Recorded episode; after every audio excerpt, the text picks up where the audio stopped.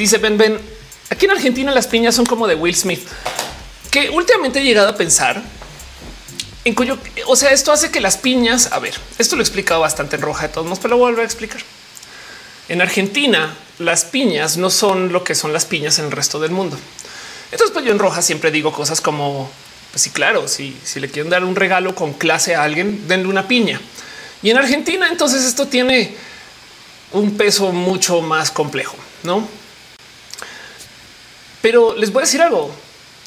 Puede que, depende del contexto, puedan dar una piña con mucha elegancia en Argentina.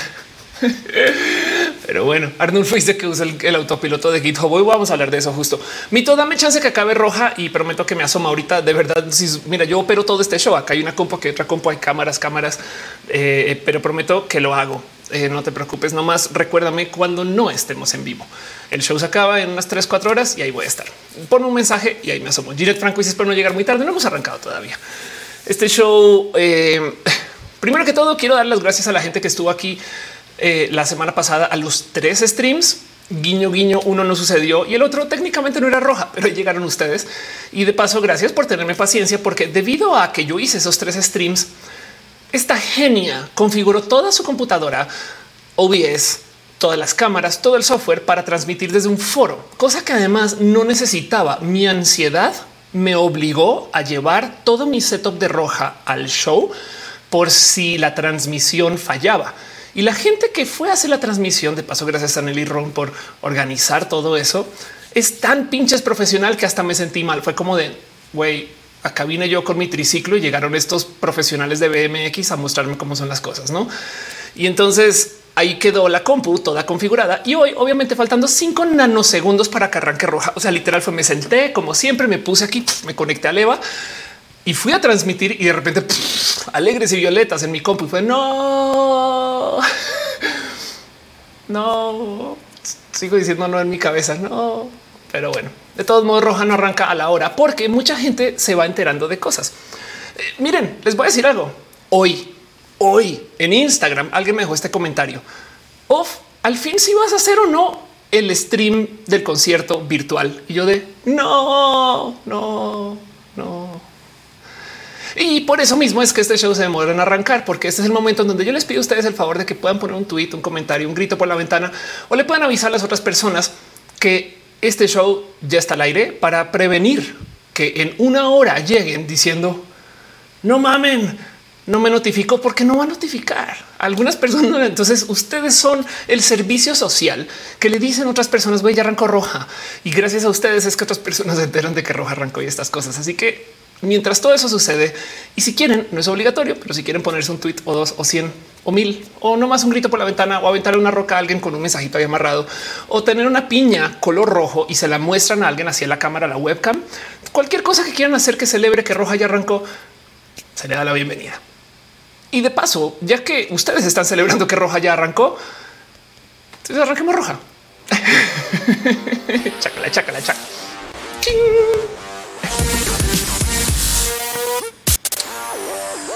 Ay, ay, ay, ay, ay, gente bonita del Internet. Ay, ay, ay, ay, ay, ay, ay, ay, ay, ay, ay, ay, ay, ay, de las ay, ay, ay, ay, ay, ay, ay, ay. Gente bonita del Internet, sean ustedes bienvenidos a Roja, el show que se hace desde mi casa, el show que yo streameo y juro y digo y prometo que lo estoy haciendo solo yo. Cuando la verdad es que mucha gente está apoyando que este show suceda, arrancando por ustedes. Si ustedes no llegan a este stream, ¿saben qué pasaría? Pues que no hay stream. Así las cosas. Y de hecho, porque este show está al aire, ustedes llegan acá, hacemos que este show funcione. Estamos en vivo en youtube.com diagonal of course, facebook.com diagonal of course, twitch.tv diagonal of course y su corazoncito diagonal of course o mi corazoncito diagonal tú. Gracias por venir a este show, ser parte de esto y por compartir de que este show ya funcionó. Si quieren poner un tweet, por favor, yo, yo no me callo con esto. Miren, saben que no tiene que ser un tweet, puede ser abran a Snapchat, díganle a alguien random, ya está roja al aire, saben? O en TikTok, pongan un TikTok diciendo que este show ya están dando ese tipo de cosas. Ahí lo dice, dile a Bart que venga aquí.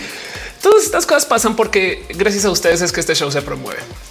También como estamos en una plataforma que justo tiene todo tipo de sistemas de suscripción y demás. Y porque ustedes están hechos y hechas de todas las cosas bonitas de la vida, quisiera darme una pequeña pasada también por la, pues una pequeña lista de agradecimientos de la gente chida que está suscrita en los otros caminos a este show. La gente que me apoya desde, por ejemplo, el Patreon, que se merecen su mención. Y de paso también es a propósito que yo les digo a ustedes, si se suscriben, yo leeré su nombre al aire. Entonces le quiero super dar un agradecimiento a Ana Navarro, quien gracias por volver. Siempre te leo, eres, soy tu fan. Pero bueno, un abrazo a Ana Navarro, Ballena Gordita, Guillermo Lamjar, Simha Cheja, Ignis 13, Aflicta, Artis Road, Choc Cuevas, Francisco Godínez y Pollo Rico Pollo y a Trini P.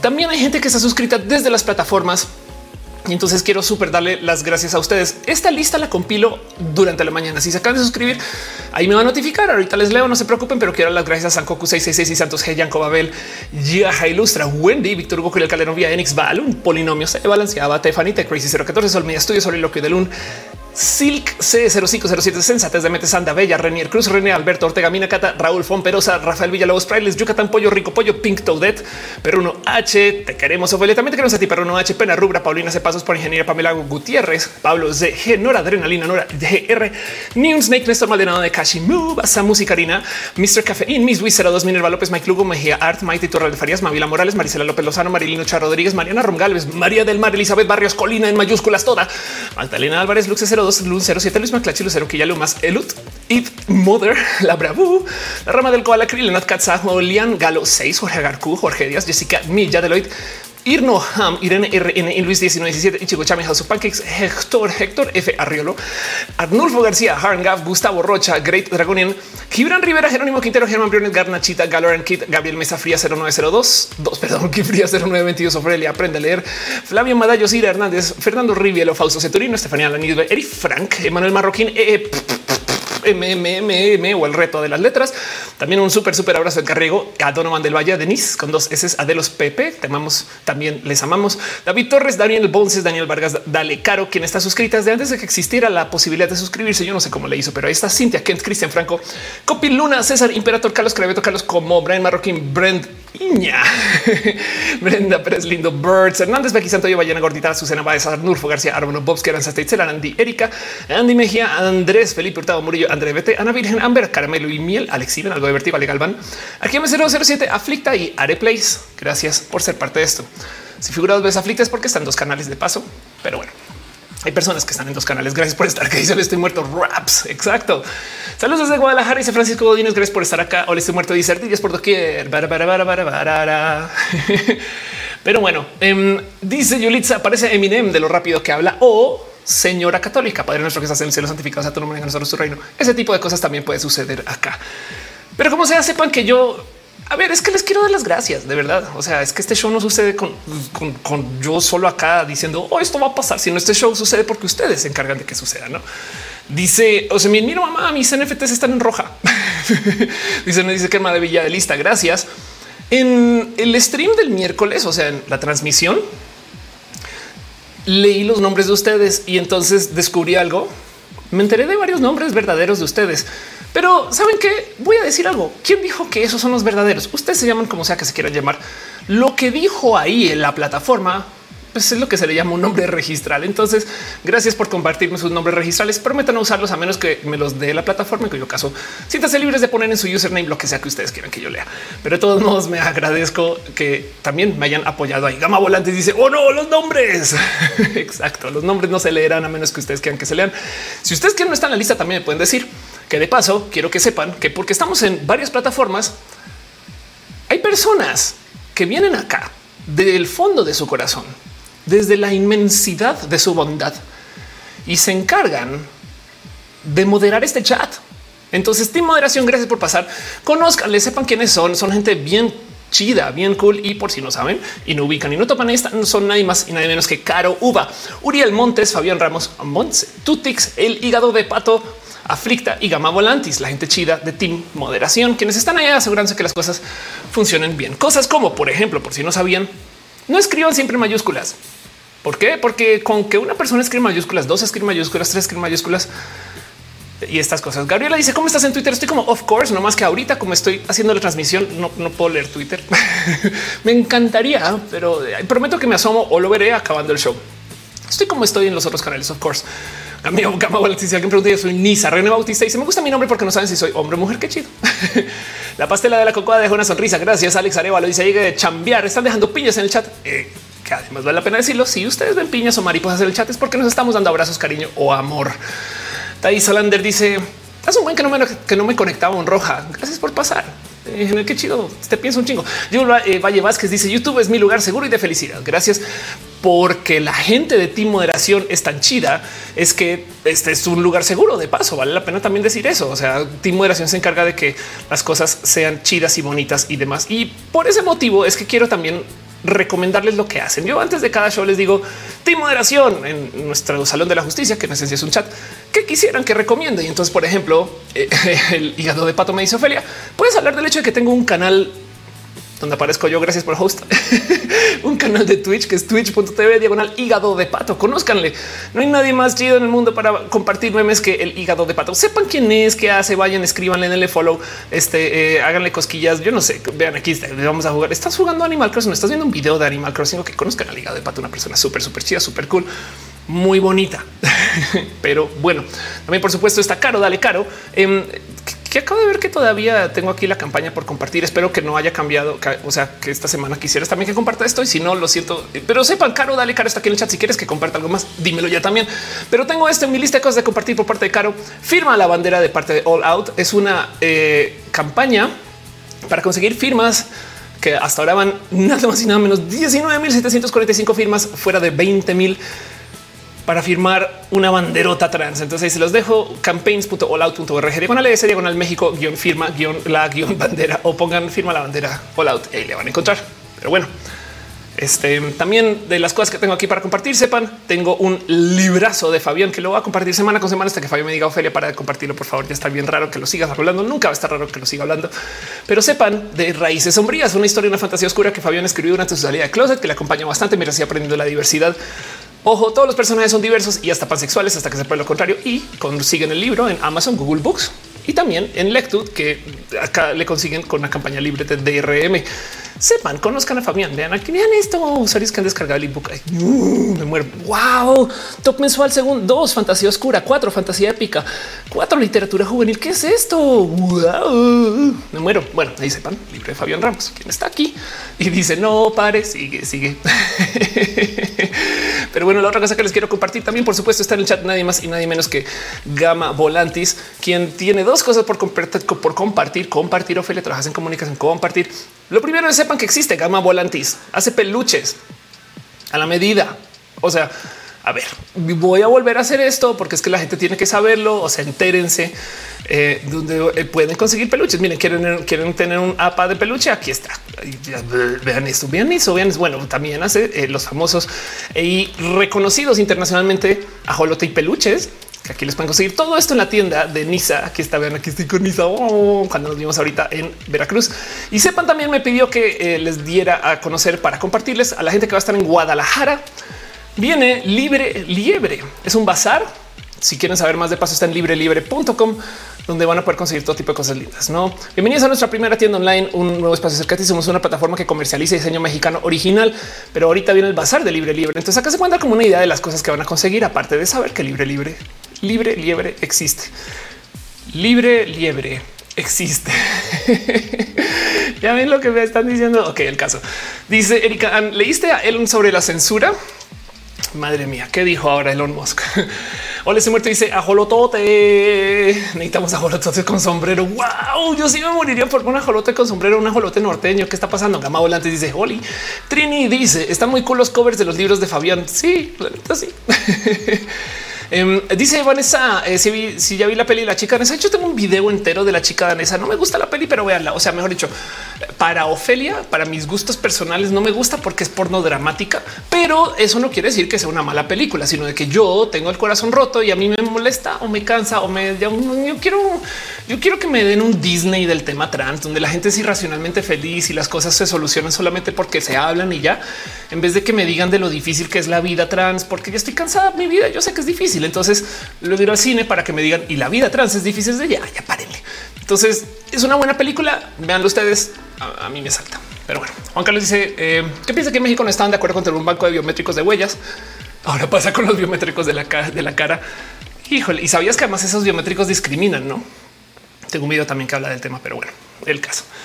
Todo eso está por ahí. No hemos arrancado todavía. Hay una cosa más que les quiero compartir acerca del team moderación. Sepan que existe nadie más y nadie menos. Esto literal es un. Yo les pregunto de qué quieren que hable. Y Uva, quien está en el chat, me dice: déjale saber que estoy en Instagram y, en Twitter y en, Facebook y en, el caso. Entérense que existe Miss Uva, quien hace contenido bien cool y es parte de Team Moderación. Eh, hay mucho que decir acerca de Uva, pero eso es como dice ahí un día huí de Tijuana, llegó a Monterrey y ahora vive la vida Godines. Pero bueno, eso es otro tema. Conozcanle, va a estar en el chat parte de Team Moderación. Yo no puedo arrancar este show. Y de paso también, como esta es la pequeñita sección de reunirnos donde yo hago un poco de promoción desvergonzada. Miren, antes de los cines, o sea, de las películas en el cine, pues tenemos tiempo de ver cortos. Los cortos son comerciales, la neta. Entonces vengan a otra película. También ahora que lo pienso, cómo son, no? Ya pagué por ver una película y me están diciendo qué bueno que viniste a ver esta película, pero deberías ver esta otra también, no? Pero le dirías no es tan ridículo si lo piensan que, o sea, vamos a un restaurante y lo primero que hacemos es hablar de comida de otro restaurante. No también somos así. Entonces hay algo en la naturaleza humana, pero el punto es que, como antes de roja, hay que hablar de los otros rojas. Entonces, pues ahí les dejo que em, seguimos en gira. Alegres y Violetas siguen andando y queda una semana, queda una semana. Esto es su alerta. Esto es su momento de decir si ya no fui, ya no hay. Se están acabando los boletos en algunos lugares. Ya esto es lo último que queda de la gira. René luego vuelve a Nueva York. Quién sabe cuándo vuelven la vida en general. Drama, drama, drama. Quién es mentira. Sí va a volver, pero eh, para esta gira se acaba todo. Entonces vamos a estar esta semana en Guadalajara. Este aquí está el 31 de marzo. Nomás vayan a alegresyvioletas.com. Le dan clic a donde quieran eh, que quieran estar. La fecha del primero de abril de la Ciudad de México ya no se consigue, está agotada, pero hay una fecha del segundo de abril y para que vean lo especial que es esta fecha, es con nadie más y nada menos que con Mir y Lepaline, quienes van a estar ahí haciendo gran parte de su show. Entonces esto, eh, esto también es otra oferta. Se llama Sáficas. Esto técnicamente es parte de la gira, pero es un show por aparte, tiene otra cosa. Sepan que ahí está. Y luego en Cuernavaca nos vamos a presentar el 3 de abril. Sepan también que eso está pasando. Vamos a estar en el foro de Pit. Este aquí está el 3 de abril. Arranca las, eh, pues las puertas se abren a las 7 y esto va a ser ya, creo que es un domingo, si mal no estoy. Entonces, pues eso sepan que va a suceder. No, esta semana es lo último que queda este show en vivo y San se acabó. Adiós. Si no fueron, nos vemos en el 2036. Vale, yo estoy siendo dramática, no me peleen. Paul Manuel dice Mark se ve así para parecer más a su avatar de realidad aumentada. Juan Carlos Estramos Ariegos dice, por ejemplo, la serie de criminales de ciencia ficción en México, porque apenas en el 2020 iniciamos con el banco de biométricos. Eh, es muy probable que eh, sí, claro, eh, existan datos que están por, digitalizar ese tipo de cosas. Va a ser horrible. Irina Gradenko está en chat. Dice Oli a todo eso. Oli, gracias dinero por pasar. Hostile Gradenko. Dice Real que y que vamos, hemos arrancado. Tutix dice Olitas. Hola, of course. Hola, Tutix. Juan dice, pero creo que ya tienen los datos biométricos. Sí, también. Y dice Mónica Gavilán, ¿tú comes con horario Colombia o México? Es mi hack, es mi hack. Yo como explícitamente con horario colombiano que para la gente que no sabe, el horario colombiano es el almuerzo. O sea, lo que acá es llamarían la comida. Eh, perdón, lo que acá sí, lo que acá llamaría la comida, o sea, la comida como el mediodía hacia antecitos de la una. Y es delicioso porque tú vas a todos lados y están vacíos, totalmente vacíos. Y luego de eso vuelves a la oficina o a la casa o lo que estés trabajando y la banda hasta ahora está pensando en salir. Entonces tienes como un momento de hiperproductividad porque ya comiste, no? Y, la banda está como que todavía no ha entrado como su momento de hueva. Ahora también en Colombia la gente tiende a salir. Es que aquí en México es muy normal el tema de las, no sé decir si la hora nalga, pero del extender un poquito tu estadio en la oficina, este tipo de cosas o que te pidan o la camisa, todo eso. No quiero hablar de eso mucho, pero sepan que como que también está este tema de, si te clavas, eh, puedes como comer un poquito más temprano y eso es mi horario colombiano. Y para mí es un hack, es un hack muy cabrón que me eh, ha dado horas de extra bonita chamba cuando quiero tener esa bonita chamba. Pero bueno, por lo dice por qué crees en Colombia no se ve tanto el movimiento LGBT en eventos y así como en México, porque hay menos gente. es que México es inmenso. Fin, pero, pero que hay gente LGBT, un chingo, un chingo.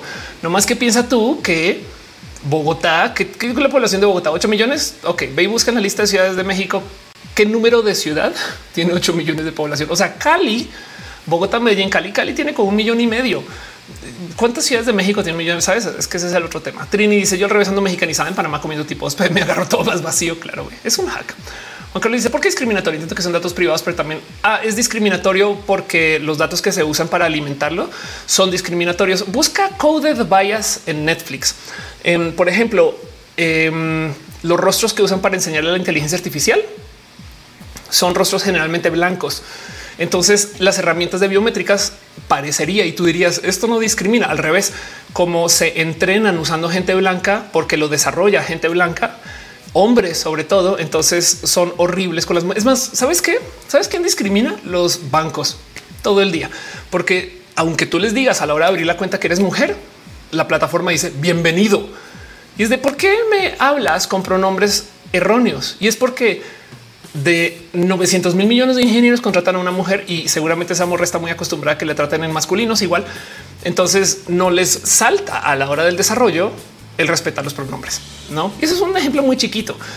Cuando se trata de biométricos, por ejemplo, el escáner eh, facial, la gran mayoría de las bases de datos que se usan para entrenar esos escáneres faciales tiene una tasa de, este, de precisión groseramente más baja cuando no son pieles blancas. En Estados Unidos, hay casos de escáneres que tienen algo así como precisión del 60% cuando se trata de gente negra y 95% cuando se trata de gente blanca. Eso es discriminación. ¿Y por qué? Porque las bases de datos de rostros que se usan para entrenarlas ocupan casos de gente blanca. Pero no, coded bias. Vean, vean busquen, entérense coded bias.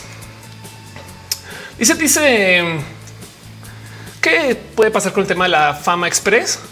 Existe desde hace muchos ayeres, no tiene nada que ver con ahora. Eh, en una época existía la música, existe una cosa que se llama el, One Hit Wonder. De hecho, hay una película de este tema em, que se llama The Wonders.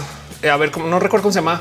Em, a ver, vamos a buscar eh, cómo, cómo se llama. Es Tom Cruise, es una vieja película.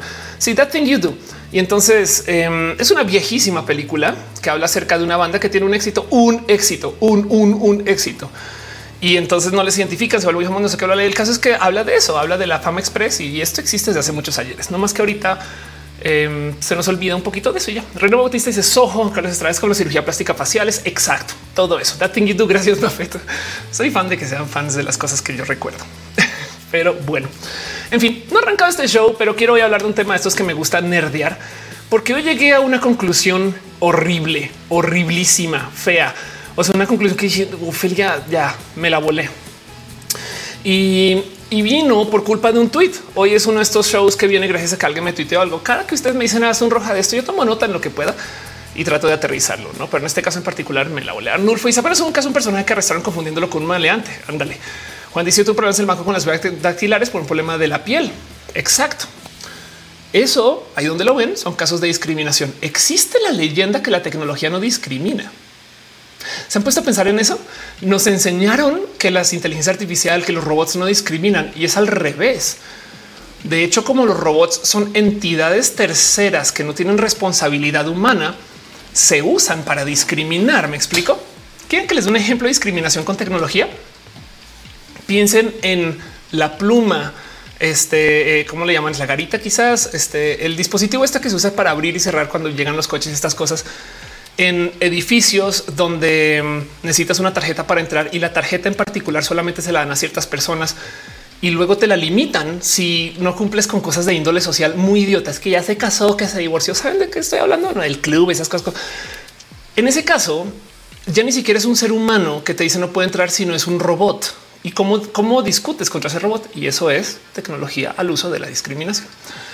E, e, entonces, la tecnología no va a no discriminar solo por ser tecnología. De hecho, la puede hacer peor. Yo el Valle si trabajo haciendo programas para y un dilema con el señor que pidió una página para practicantes. Me dijo que no ponga altas, pero que lo cambie activos. Pero la verdad no me gustó. Ve ese tipo de cosas, ese tipo de cosas. Dice si en algunos casos son el reflejo de la sociedad. En muchos casos, Arnulfo dice los zurdos. Exacto. Ahí dice eso. Si no tengo las yemas de los dedos bien madriadas, los biométricos son una bronca total, total. Exacto. Y siendo mujer trans, les cuento la cantidad de estupideces con las que una se topa, em, porque la gente decide meterle y ponerle género a todo tipo de cosas donde no se necesitan, no? Pero bueno, Héctor dice que un adulto mayor tiene que activar reconocimiento facial para su bancaria. Exacto, exacto. Entonces existe la leyenda que la tecnología no discrimina, discrimina un chingo. Pero hoy quiero hablar de otro tema que quizás se podría acercar a esto, pero es un tema, un tema diferente y es que fíjense que el roja pasado me dijeron a dónde van las redes sociales. La tecnología que tenemos ahorita en esencia, dentro de todo y todo, también son un reflejo de nuestro estado social, no estatus, estado. Dice Mel, Mel, Cali tiene como 3 millones de habitantes. Ok. Um, hay estado en ciudades de 2 millones de habitantes en México donde me dicen esto es un rancho. no, Paul Manuel dice los Apple Watch no servían en piel negra. Exacto. Arturo Vos dice siempre se me da el inicio de la transmisión. No hemos arrancado justo por eso me demoró en arrancar. Arnulfo García dice imagina el problema que me causa usar algunas cosas. Gracias, Marcos. Le gusta mi cabello. Muchas gracias. Irán Rivera dice Oli Pato Sánchez dice perdón la tardanza. No te preocupes. René dice ser gordo flaco también es que por su pollo. Pero de nuevo, el tema es es la tecnología que no se le enseñan casos diversos de la operación, no? En fin, hoy quiero hablar de un tema que me así hasta me dio rabia, me dio rabia descubrirlo. Pero vamos a eh, Carlos dice yo vivo en Cali Pachanguero, que Delhi Cali es una ciudad espectacular, hermosa. Confírmame, Carlos, y todavía Cali sigue siendo la ciudad de la salsa. Es todo lo que yo recuerdo allá, que para, para subirte al metrobús o bueno, a su equivalente de transporte, te toca bailar. Hay una cosa así. Mentiras. En Cali la gente es muy feliz. Em, hoy quiero hablar un poquito del para dónde van las redes sociales y descubrí algo. ¿Cuánto nos hemos reído de meta? Ubican, ubican meta, no del metaverso, pues no de Facebook, sino de esta red social virtual, de, de ser una personita virtual un espacio virtual y entonces de cómo pues vemos eso y decimos eso para qué? No es como ya es demasiado, no? ¿Qué está pasando? Andrés Felipe Hurta dice yo también soy de Cali. Qué bonito. Pues ahí les dejo que mm, encontré un motivo por el cual yo creo que están persiguiendo esa opción. O sea, un motivo más allá de solo de solo que están fumados y fumadas. Me explico. Encontré un motivo nerd y me pregunto si es parte del tema. Saben? Como que me pregunto si eh, la gente que está detrás de estas redes sociales no es gente tonta.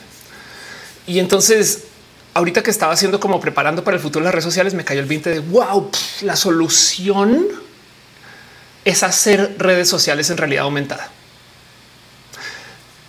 Y entonces en eso les pregunto un cómo se sienten ustedes con esas redes sociales. Pero bueno, están saliendo todas las personas caleñas del chat. Qué chido. Vámonos a platicar un poquito acerca del futuro de las redes sociales. Vamos a nerdear. Eh, también les preguntaría a ustedes qué redes sociales ocupan ahora. O sea, por ejemplo, ¿les gusta TikTok? Yo mucho, yo quiero mucho TikTok. Em, me cuesta mucho hacer contenido para TikTok en vez de tuitear, que solo redactar texto, pero sí siento que TikTok está un poco más en el futuro que las otras, no, no más por la audiencia. Pero me gustaría preguntarles a ustedes, no como que si están o si se quedaron en una red social y ya dijeron ya no más, Ophelia, ya yo después de Instagram ya no, aquí me quedé, no hasta que desaparezca esas cosas, no, como que no sé, solo por saber. Pero bueno.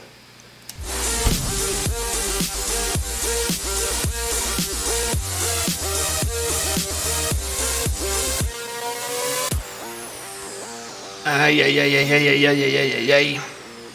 Las redes sociales. ¿Cuánto tiempo le he dedicado yo a tratar de entender las redes sociales y los contenidos digitales? Como generadora de contenido me di cuenta muy tarde en la vida que eh, parte del tema por el cual me llama la atención las redes sociales es porque es mi oficina, no? O sea, yo ocupo mi oficina y entonces me gusta ver qué está pasando aquí. Todo Javier dice algún día estaremos viendo roja con lentes de enviar chat y lo dirás de broma, pero si es mi sueño. Para mí roja es sentarnos en mi sala es que de paso estamos en mi sala. Este sillón que no es fondo verde, aunque si quieren creer que es fondo verde, adelante.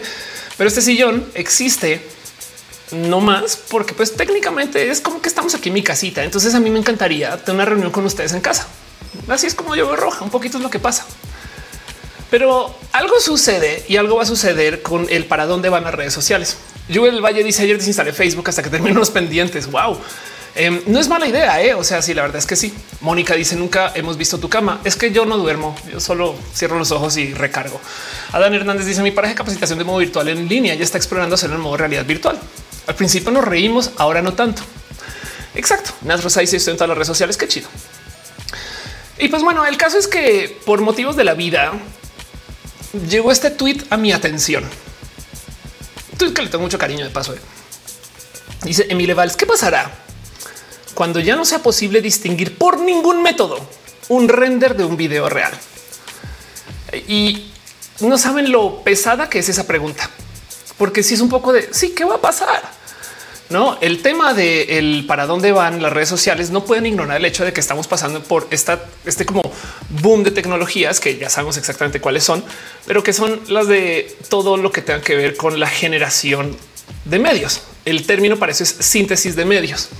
Y si se quieren volar los sesos, les voy a recomendar un video. Martín alguien deja un abrazo financiero. Muchas gracias, Martín. Gracias por tu cariño. De verdad, amorcito para ti. Pero bueno, les comparto este video. Esto, como siempre, es de estos canales que veo mucho como Vox, que si no conocen Vox, suscríbanse. Em, pero aquí hacen un hicieron un video acerca de los trajes, perdón, de la generación de contenidos para pelis de superhéroes. ¿Por qué no hay nadie dentro de este traje de Spider-Man? Se llama este video.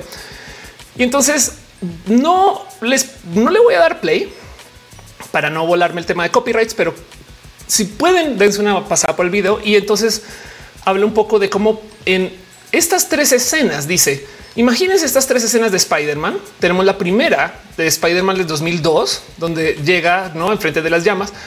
Luego dice, luego esta escena de Spider-Man, la famosa del trailer. ¿Se acuerdan? Esta escena del trailer que cae, no? Y entonces le dicen on the roofs. Y entonces no todo oh, no mames. Es esta, esta escena. Y luego pregunta o esta escena, no? en Far From Home, donde está Spider-Man haciendo cualquier otra cosa, ¿no? Y dice, ¿cuál de estos es CGI y cuál de estos es eh, una grabación de verdad, ¿no? En estas tres escenas.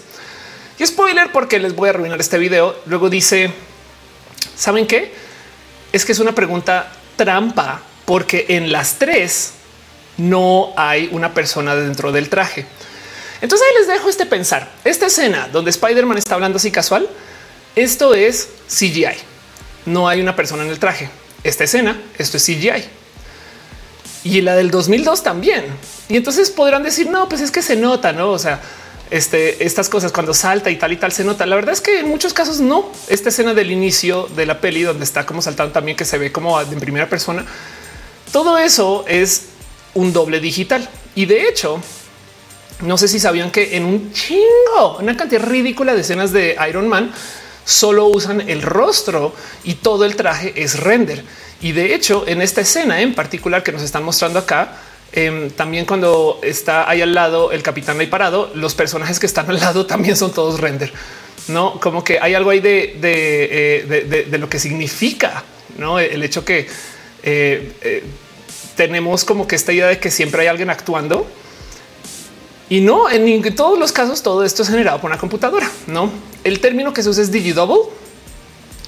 Y de hecho resulta que algo así como el 80% de las apariciones de Spider-Man en la película son todas puestas por CGI porque no habían firmado todavía los derechos. Entonces querían darse el lujo de poderlo incluir y en caso de que no esté, pues no grabar. En el peor de los casos, con, el actor lo que hacían es que grababan dos o tres escenas y le ponían el rostro encima, pero todo el resto del personaje ya estaba renderizado y lo tenían listo por si no firmaba o cambiaban el actor de último momento. Entonces ya estaba igual de todos modos hecha la película y actuada, ¿no? Entonces hay lo que decir acerca del CGI, porque mm, lo que sabemos como mala animación es la que podemos ver, ¿saben? Pero la verdad es que una cantidad ridícula de usos donde igual se ocupa por porque pueden. Hay películas, esto no es broma, hay películas que ni siquiera son de acción. Eh, son, por ejemplo, documentales, cosas así, donde a veces usan CGI para poner un cuadro más en la pared. güey. Así de jodones son los directores que dicen esa pared se ve como muy pelona. Ponle un cuadro, ponen el cuadro. no peina mejor el perro, peina mejor el perro. Gama Volante dice qué horror sentirse tan reemplazable. Sí, la verdad es que sí.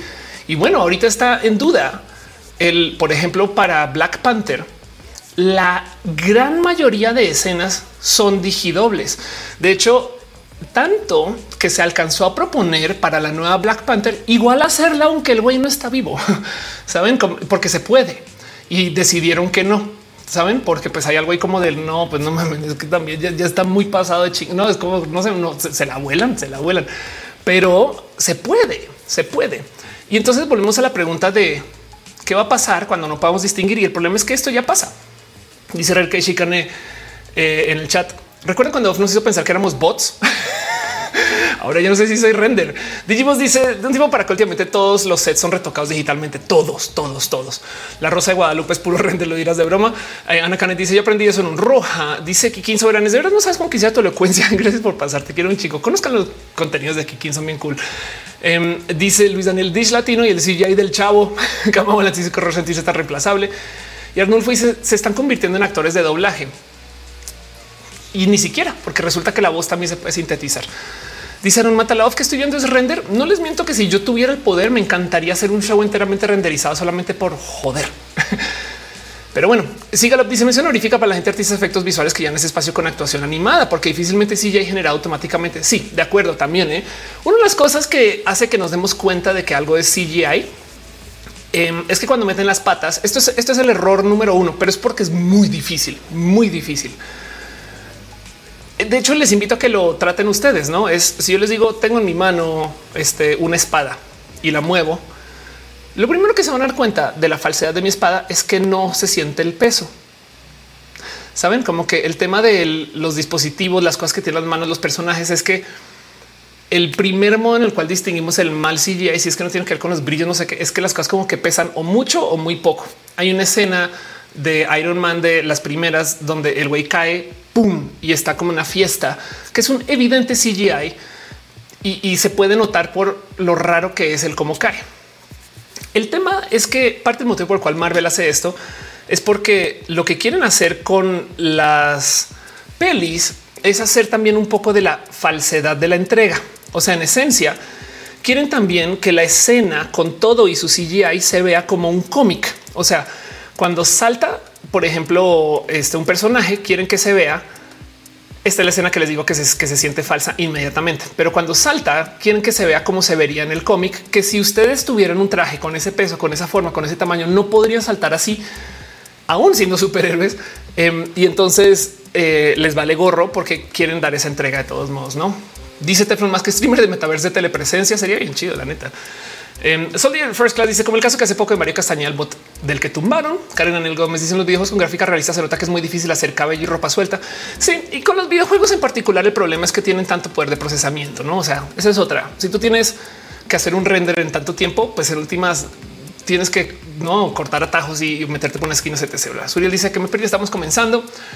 Dice Pato Sánchez, hay un video en youtuber español que se llama .csv donde casi todo el video CGI generado por inteligencia artificiales y lo hace para demostrar lo fácil que es hacer un video creíble por CGI hoy por hoy. Lanti está preguntando por el like. Gracias. Y entonces el tema es que hablemos un poco acerca de esto, no? Porque de nuevo la pregunta es qué va a pasar cuando no podemos distinguir, no cuando, cuando por más que queramos es un yo no sé. Saben, a mí me gusta molestar mucho con eso. De hecho, se me olvidó traerlas, pero eh, hay un filtro de TikTok de unos lentes transparentes que uso mucho y por mamalona, por jodona, compré los lentes. Entonces los encontré primero que todo. Ahora por hacer los chistes en algunos TikToks me quito los lentes y la banda así que no quiero un filtro. Y lo mismo con este fondo acá atrás, no? Em, de nuevo, este miren, vamos a ver si la logro. Acá tengo una tapita de plástico y ahí cayó. Entonces ahí les dejo que este tema del, no de la del romper con el es falso, es verdadero. A mí me encanta jugar mucho con eso.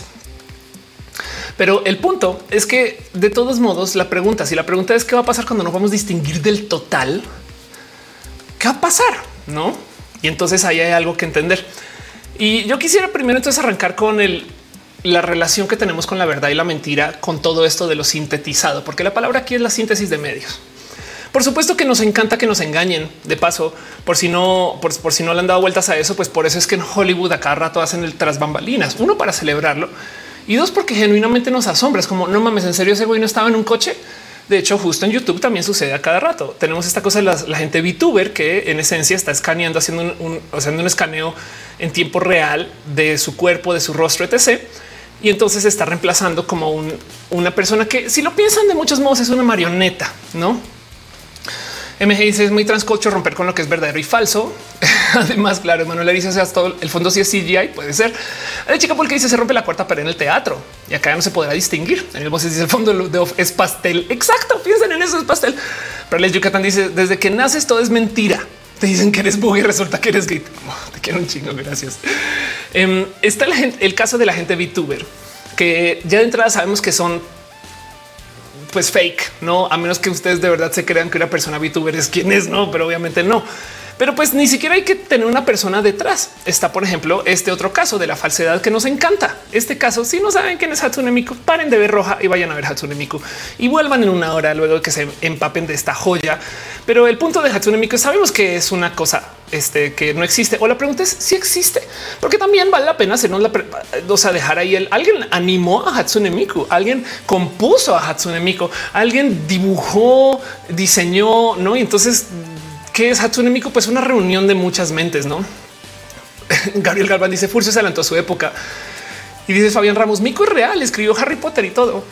y Brian Rivera dice, también quiero el background de roja para mis reuniones de Zoom. Este Oscar que dice, sí, justo ese video es el que vi.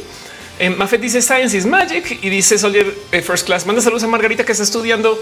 Hola Margarita, saludos. Gracias por estudiar. Estudia mucho. Dice Mónica Gavilanes, me gustaba Miku. Sí, exacto. Pero pues el punto es eso, nos gusta. Luego está el otro tema de lo que está pasando con los famosos deepfakes. Esto de aquí yo arranqué con todo este tema. La verdad es que los deepfakes en particular son toda una cultura que como que ya medio se dejó enfriar un poco.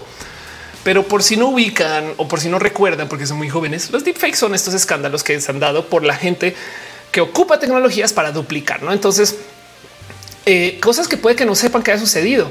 Hubo una historia de una madre que usó deepfakes para manipular a unas porristas rivales. O sea, esto es lo más eh, mean girls que hay, pero en esencia generó deepfakes de unas porristas haciendo cosas que técnicamente no están permitidas en las escuelas o en su escuela y como que las amenazó con mira, si no te comportas o no te alejas o no sé qué, o dejas que mi hija gane lo que sea, yo publico estos videos, pero eran, deepfake y esto se está persiguiendo.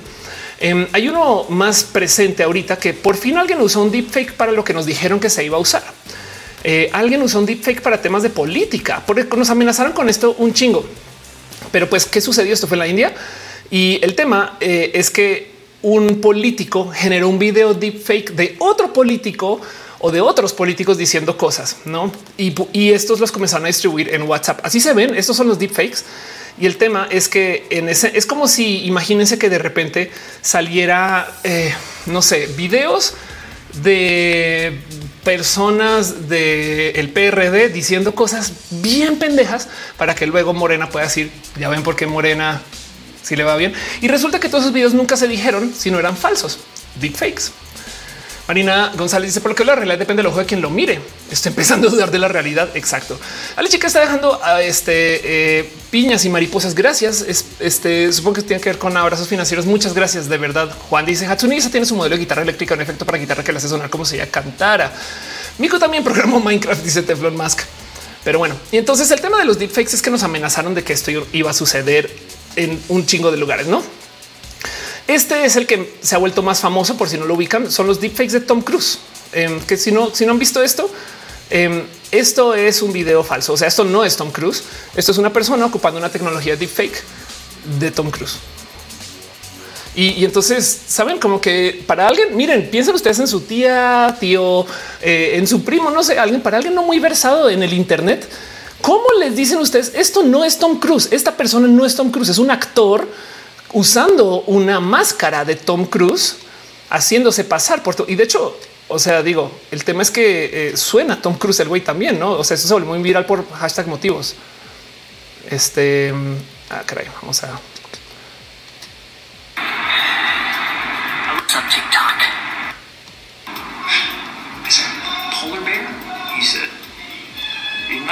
Aquí está haciendo chistes, pues. You guys cool if I play some sports? Ya eh, piensen en esto. O sea, primero que todo, qué miedo para Tom Cruise que esto pueda suceder, pero no solo para Tom Cruise, para un chingo de personas, no? Eh, ¿Por qué se puede hacer esto con Tom Cruise más fácilmente? Porque tenemos exceso de material gráfico grabado de su rostro. Pero para ese chiste, cualquier persona en redes sociales eh, se le puede aplicar también esto. No o sea, o sea, cuántos videos de roja hay no de ustedes, cuánto hay en su cuenta de Instagram, cuánto no. O en este caso, una persona, pero Tom Cruise luego yo no sabré si una persona para empezar. Y entonces dice Pato Sánchez, Tom Cruise también ocupó síntesis de voz. No sé, es una buena pregunta. Creo que en este caso esta persona sabe imitar su voz. Dice Juan, puedes modear la realidad ya. Em, dice de mono que dice un poco falso, pero si no me dices, no me doy cuenta. Y es que el tema es de nuevo, vamos a volver a la pregunta de el en vez de asustarnos de esto, esto viene y, pánico, porque esto, esto así reaccionamos. No o sea, también ah, yo lo vi en Black Mirror. Sí, sí, yo sé que sí. Em, más bien ahí les dejo que eh, esto ya es una realidad. ¿Cómo hacemos para aceptarlo? No, o sea, ¿qué, qué, qué significa esto? Y ese es el ejercicio que quiero hacer de hoy. Este paso es una persona que tiene un modo para ocupar este deepfakes que se conecta con Zoom por si quieren el tutorial, por si quieren entrar a Zoom como su jefe o como Tom, o, sea, como cualquier otro personaje y usar este filtro. Y si quieren reír un rato con esto, adelante. No, este tutorial está acá y puedo seguir. No, Nancy Pelosi borracha, estudiante de Mumbai, arrostrado los cientos en video porno, activistas británicos eh, atacados por periodista inexistente, ciberdelincuentes intenta robar dinero a empresa tecnológica. El caso, no los, las, las las cosas que van a suceder por los deepfakes ya están aquí. Más bien es un ya están sucediendo. En últimas, que hayan cachado a esta persona siendo falsos para política, pues esto es importante, ¿no? Oscar, que es más o menos que lo humano, como decían Blade Runner, ándale. Carla Silva dice existirá legislación al respecto. Marina González dice ya valieron apps de citas desde este momento. Oficialmente no creo nadie. Eh, pueden dudar de todas las fotos de las apps de citas. Sí, claro, por supuesto. Y hasta de los videos en las llamadas. Marina González, eh, perdón, te valido. Este dice Toledo para empezar. Alguien realmente ha visto a Tom Cruise en persona. Además, arranquemos por ahí. Entonces, a esto se le llama la síntesis de medios. Si queremos analizar un poquito el qué va a pasar para responder la pregunta, pensemos un poco en qué puede pasar, no? Porque ya sabemos que existen los deepfakes. Pues para la gente que no lo sabe, y yo he hablado de esto bastante, eh, hay una tecnología que se llama GPT-3, que es parte de eh, OpenAI. GPT-3 es una cosa hiper extensa que si se quieren clavar un día y perder su día, adelante pero em, es una inteligencia artificial, por así decirlo, un motor de inteligencia artificial que puede escribir. Pero cuando digo puede escribir es que puede redactar textos y de hecho puede escribir como hasta novelas, 40, 50 mil palabras. Pero además cuando digo escribir es si en la novela se le ocurre un personaje, puede tener como hilos con esos personajes. O sea, puede mantener consistencia. Ese es el personaje que puse en la página 1 y en la página 40 y lo que sea. Lo vuelvo a incluir y recuerdo en qué estaba. No, o sea, no solo está escupiendo texto ahí al azar a ver si algo pega, sino mantiene consistencia narrativa. Y no solo eso, es tan bueno como generador de textos que hace muchas cosas más. Por ejemplo, programa. Entonces esto es GPT-3 programando, que eh, de hecho tiene todo tipo de cosas que cada vez se vuelven mejores. Y entonces ahora deja ahí la duda del qué significa un mundo donde una inteligencia artificial programe bien. Hay millones de ejemplos de esto. El que más se le dio la vuelta al mundo en su momento fue este que fue un artículo entero escrito por GPT-3. Y entonces, no más por repasarlo, porque lo he mencionado varias veces aquí en roja. Em, el artículo dice, comienza con no soy un humano, soy un robot, un robot pensante y utilizo solamente tan, tanto por ciento de mi capacidad cognitiva. Soy un micro robot en ese sentido. Pero el punto es que escribe la inteligencia artificial este artículo entero y lo escribe para decir debo convencer a tantos seres humanos como sea posible que no me tengan miedo. Imaginen eso. Imaginen eso. Luz me dice, me dices que puedo liderar máquinas. Claro que puedes liderar máquinas em, o puedes liderar a muchos programadores que lideren máquinas. Microsoft Inteligencia. Este se me olvidó poner un enlace acá. Artificial este MSN despide. Vamos a ver si lo, si lo encuentro así rápido. Sí, aquí está. Tanto es así que, por ejemplo, esta fue una noticia que también compartí aquí hace rato. Microsoft hace un tiempito, hace muy poco, dos años, despidió a periodistas para reemplazarles con inteligencias artificiales. ¿Por qué? Pues porque ya hay inteligencias artificiales que redactan textos. De nuevo, hay gente que ocupa estas inteligencias artificiales para tener un blog. Cualquier persona que escriba en un blog o que sepa cómo funciona sabrá que hay dos líneas de contenido. Una para alimentar el algoritmo, donde tienes que publicar todos los días dos veces por ahí, una vez, algo, algo tienes que publicar con recurrencia y otra donde van las pesitas más como de opinión, más trabajadas, más completas.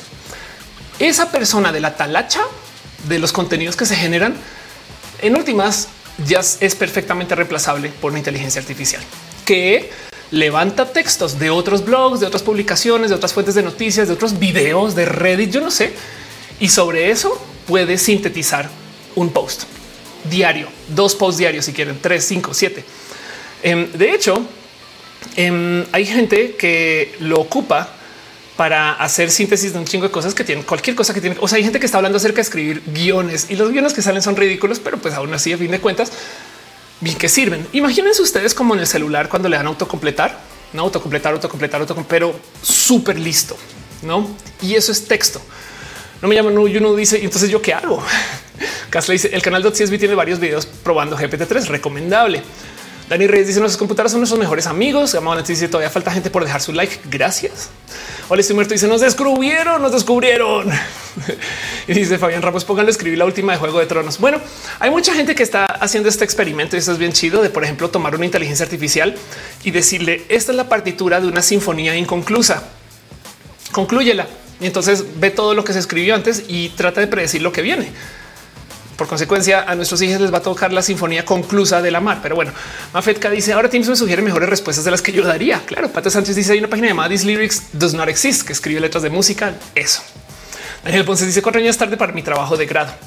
Eso es síntesis de texto. La síntesis de voz también es real. Em, esto es un video de un personaje que en esencia Em, hizo el experimento de ocupar una, inteligencia artificial que se llama Lyrebird, que ya la compró otro software, otro programa que ahorita les hablo de eso. Pero Lyrebird en esencia tú le das audios tuyos y genera un sintetizador de voz con tu voz. Todavía se puede ocupar, nomás que ahora está detrás y dentro de otro software, pero esto existe y evidentemente no es la única. Y entonces este güey ya le enseñó le dio un minuto, creo, o dos minutos de su propia voz en una grabación leyendo un texto y ahora va a tratar de hacer que la inteligencia artificial hable. Y entonces escribe un texto. Y ahí hace su propuesta. Se parece más o menos, más o menos, no? O sea, no es la misma, no, porque además o sea, solamente le dio como un minuto, una cosa así. Take me to the ball game. Pero ahora piensen en esto. Si tenemos un sintetizador de voz con tu voz y un, sintetizador de texto con tú, con tus palabras, ¿qué nos detiene de escribir textos automáticos con una computadora y que se lean en voz alta y no sé, tener respuestas automáticas en voz, en WhatsApp, en llamadas. No sé, saben cómo que piensan en los usos de esta tecnología. Rubok dice hay una inteligencia artificial que, crearon para que sea la siguiente pintura que hubiera hecho Rembrandt. Ándale, total. Y luego también, por supuesto, si no más por recordarles que también tenemos la síntesis del video. No, o sea, los deepfakes son esto. Se les enseña cómo es video A, cómo es video B y vean, aquí tienen deepfakesweb.com y pueden crear un deepfake aquí mismo. Rubén dice, ¿cuál crees que es el futuro de los podcasts?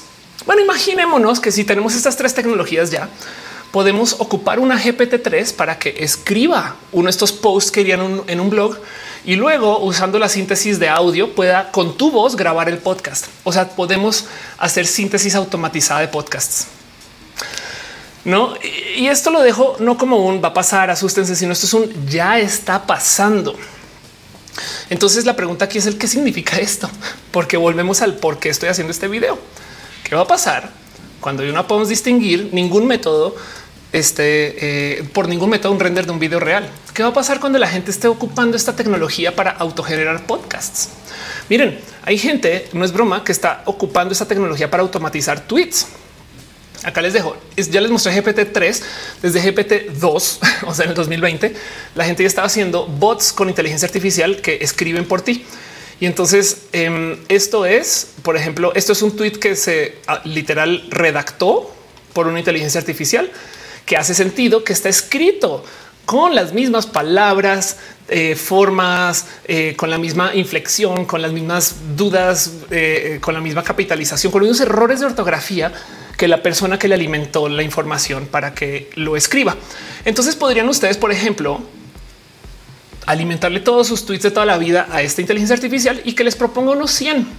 Y luego de esos 100, digamos que ustedes seleccionan 80 que medio funcionan y los dejan ahí programados. Entonces de entrada suena chido, no es como no mames, puedo dejar la inteligencia artificial ahí dándole. Del otro lado, ¿qué va a pasar cuando esto sea el estándar? Cuando todo el mundo autogenere sus tweets. ¿Qué va a pasar con las redes sociales? Es una pregunta muy válida, ¿no? Si dice el mundo de los flojos, hey, por eso programamos. Ricardo que dice pueden dar clases por ti. Por ejemplo, dice estáis hablando del GPT, o sea, es GPT-U, GPT-2. Por lo menos dices, incluso al usar la cámara la modifican las fotos. Para muchos conocidos seremos deepfake de nosotros mismos. Claro que sí. Daniela ya le dice cómo sería un roja generado artificialmente. Pues digamos que bien hecho no nos podríamos dar cuenta. Ese es el tema. ¿Qué va a pasar cuando no nos demos cuenta? Dice ellos, eh, yo sé videos va a poder crear mi propio Ophelia. Eh, Juan dice como el bot de Twitter es Shrek, que si hubo gente que se peleó con él, el comentador dice vamos a poder decir cualquier cosa, echar la culpa al bot. Ya está pasando, no ya está pasando. Y entonces esto es el tema, no? Y esto no quisiera que lo tomen como un me da miedo. Saben, solo por hoy. O sea, yo sé que sí, sí da un chingo de miedo, no lo estoy negando, pero más bien pensemos en esto. Les voy a decir algo acerca de las inteligencias artificiales, la tecnología y demás. Lo primero que pensamos es me van a reemplazar. No hace nada apareció un video, lo voy a poner hoy más adelante de eh, un robot taquero que realmente es un robot que corta kebab, pero también sirve como taquero. Y entonces la gente dice se acabaron los taqueros. Y yo lo, que pensaba es lo más probable es que los, los taqueros lo ocupen para hacer el corte y otra cosa harán esos taqueros ya que no tienen que estar cortando porque no, o sea, como que es muy posible que mucha gente lo compre para hacer su trabajo.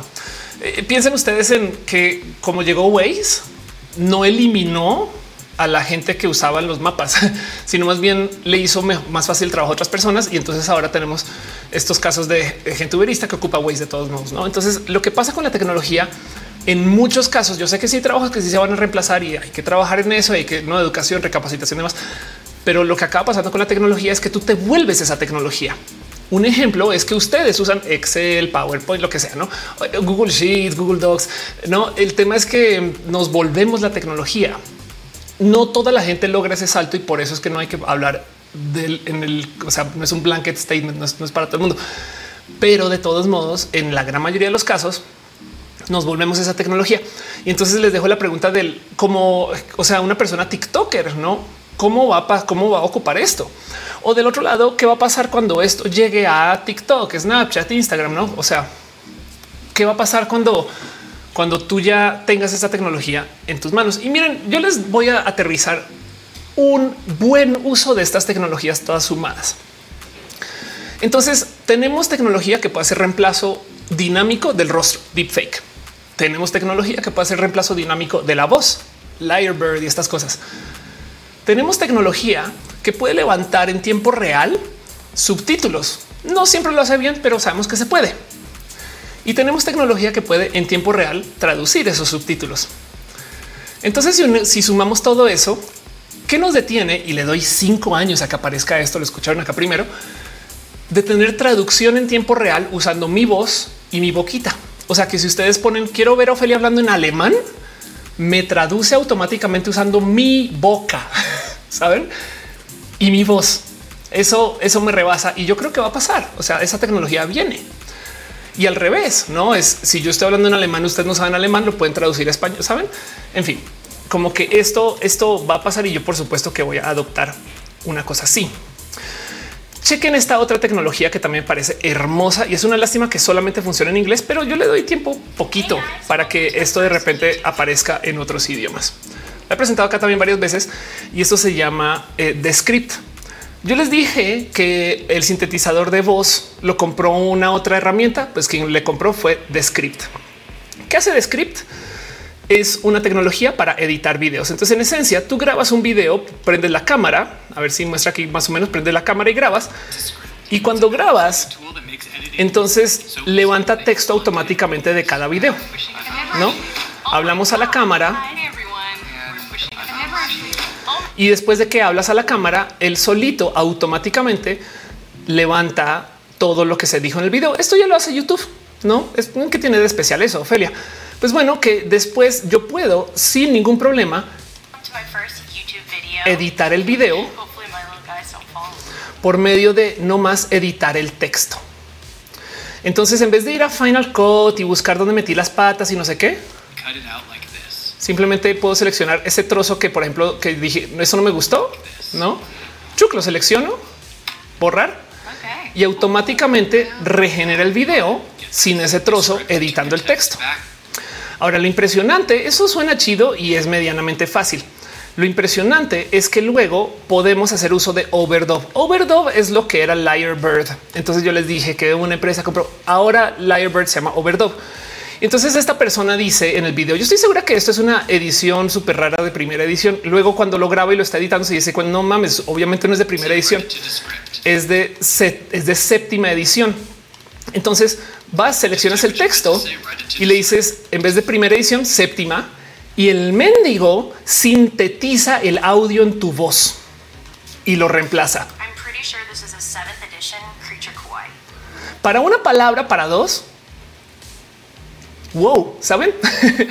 no, esto es impresionante. Y luego también tiene millones de cosas bien útiles. Por ejemplo, automáticamente podemos eliminar todas las muletillas. Eh, ah, eh, no, tú puedes ir y decirle, quítale, quita, adiós muletillas.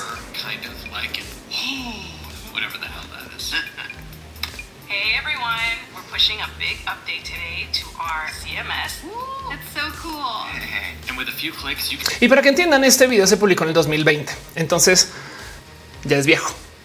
Pero el punto es, esta tecnología existe y suma todo esto que les estoy diciendo para un uso chido, a menos que ustedes trabajen en edición y su chamba sea editar youtubers, ¿no? Pero eh, piensen en esto. Imagínense cuando este llegue a TikTok de nuevo, que en TikTok ustedes podrían literal decirle algo a TikTok y eliminar las muletillas. Ustedes podrían grabar un TikTok y quitar cosas editando texto. Pato Sánchez seguro es que estamos a nada de hacer eso, pero sintetizando video también. Sí, exacto. Estamos absolutamente a nada. Yo sé videos, dice, temor que la tecnología teniendo labores de la gente en puestos de trabajo. Ya está en una canción de country donde lo mencionan, pero lo comparan como algo apocalíptico. Sí, Esteban dice, eso suena como que los actores de doblaje y traductores se van a quedar sin chamba o van a vender la chamba y usar estas herramientas como parte de su kit. Me explico, es que piensan que cuando hay que adoptar la tecnología, sí, capaz si ya no hacen la chamba entera, pero igual venden la chamba y usan estas tecnologías para que salga así. No eh, hay un algo ahí donde en fin, Arnulfo dice te eliminaría de paso. Si sí es posible, no sepa, pero el punto es que sepan que esto sucede y digamos que quitémonos ese, o sea, sí, digámonos que sí va a pasar todo eso, no? Por supuesto, todo esto es un riesgo. No sabemos exactamente cómo lo vamos a adoptar, etc. Pero yo quiero volver a la pregunta profunda de si tenemos estas tecnologías, qué va a pasar cuando no lo podamos distinguir? ¿Qué significa? Si todo el mundo, o sea, saben que saben que el, cuál es la realidad de tener una tecnología como Descript, que medio planeta y su tía van a poder hacer videos de YouTube y eso está bien. Medio planeta y su tía van a poder hacer podcasts y eso está bien. Pero entonces, ¿qué significa eso? No, qué va a pasar? Que nos vamos a inundar de pod. Bueno, no solo medio planeta y su tía. Volvamos a Descript y ahora pongámosle ahí GPT 3. Vamos a poder sintetizar youtubers. Vamos a poder ver un, no sé, ver una noticia escrita en un periódico y darle leer con youtuber. y entonces sintetiza un youtuber falso y ese, youtuber o esa youtuber te lo lee, no? Esto es ridículamente importante porque el momento que la gente se dé cuenta de lo falso que puede ser, cómo se genera esto, lo que va a hacer es que va a colapsar la confianza en los medios. Porque lo primero que vamos a pensar es un si lo dijo alguien o es una inteligencia artificial. Y esa es la consecuencia más cabrona de todo esto. Dice Noemí Camacho, siento que no es miedo, es más como el hecho de eh, saber qué papel jugamos en este futuro. Total, Rubén García y estas personas muertas podrán tener su canal de YouTube. Exacto. Es Laura dice vamos a necesitar una actualización del test de Turing. Claro que sea un que se dice también le quitarían el sepan qué. Mel Mel Mel dice descrito es bastante acertado. Cambia por completo la manera de editar los videos y el audio. Re loco. Luis Antonio dice quién es Mario Castañeda. Mauricio Panuncio dice yo tengo la duda de qué pasará cuando la inteligencia artificial ya no tenga contenido original para aprender. No, sí, es una duda. Eso, me emociona un chingo, me rebasa porque no, no sé, no sé bien qué decirte cuando se comienza a alimentar de sí mismo. No, Jorge Díaz dice yo creo que la falsedad ya existe en otros niveles. Claro que sí, no más hablando del maquillaje. Yo sé videos. Dice cuando yo era puberta salió una peli que se llamaba Simón con Al Pacino que interpreta a un director de cine que creaba su actriz de ensueño con CGI. No, Arnulfo dice, pero se me ha pegado tu forma de hablar. Yo digo de paso, sepan que qué chido. Em, luego a mí se me pegarán las tuyas. Pero el punto es en este mundo, no donde tenemos em, renders tan precisos, tan bonitos y tan buenos, ¿qué va a pasar? Pues bueno, les voy a compartir lo que yo creo que va a pasar. O sea, entonces esto es Ofelia tratando de decirles a ustedes un ¿A dónde van las redes sociales sabiendo esto? Todo esto que les presenté es como si quieren verlo material previo. Y entonces ahora quisiera como hacerles una propuesta a ver si me la compran. Dice Eri Frank, ya hay infodemia. En ese momento va a ser mayor. Claro, video respuestas de TikToks por granjas de bots. Ándale, o Beto ese gorrito de aluminio. Todavía no, pero les voy a hacer una propuesta que yo topo sólida. Si no, si está muy volada, dígame, Ophelia, te la mamaste. Pueden, les doy permiso, como siempre, como con cualquier cosa. Pero entonces voy a darles un poquito más de contexto del pasado. Como nerda de las redes sociales, hay una cosa que yo estaba observando desde hace muchos ayeres y es el qué chingados quiere Mark Zuckerberg con las redes sociales. La neta, Mark Zuckerberg cada año hace una cosa que se llama F8, que es la reunión de Facebook para decir para dónde va Facebook y que no se les olvide que las cinco redes sociales del mundo incluyen a Facebook, Instagram, Facebook Messenger como una red social aparte, WhatsApp como una red social aparte y la otra es YouTube. Entonces, las cuatro redes sociales más grandes del mundo son de Mark Zuckerberg y son redes sociales que usamos. Entonces, lo que diga este güey importa. Y lo último que nos enteramos de él es que hizo una red social virtual, el metamundo, que nos reímos, ¿no? Es de por qué está haciendo esto este güey, porque está volado, ¿no? Fue lo primero que se nos ocurrió. Y como buena película de cine de arte, a lo mejor el pedo es que no la entendimos. O también que está volado, las dos pueden ser real. Pero el punto es que quiere Mark Zuckerberg. Bueno, este video, eh, perdón, esta foto es de una presentación que hizo en el 2015 acerca de la misión de Facebook. Entonces, viajemos al pasado y recordemos que era el Internet del 2015. En ese entonces, Facebook no dominaba Instagram, estaba como entrándole a este pedo. Y entonces, em, lo que hizo fue decir, vamos a hacer que Facebook domine cada uno de estos rubros. En ese entonces decía, Facebook es la red social donde más se publica texto. Ok, queremos que sea también donde más se publican fotos. En ese entonces, miren, Flickr y millones de cosas más, no? Hasta TweetPic existía en ese entonces. Y luego decía, una vez acabemos con eso, vamos a hacer la red social que más domine videos. Entonces esto es YouTube, te tenemos en la mira. Y luego dice, vamos a hacer la red social que domine la realidad virtual y la realidad aumentada. Y esto sí sonaba, esta es la del futuro loco. Saben, este, este, es el del mamado. Este es para conseguir inversionistas. Qué chingados. En el 2015 quiere decir que vamos a hacer una realidad virtual, no como que en ese entonces, o sea, piensen que esto fue hace siete años, no? Entonces, siete años nos dijo que iba a ser las locuras que está haciendo ahorita.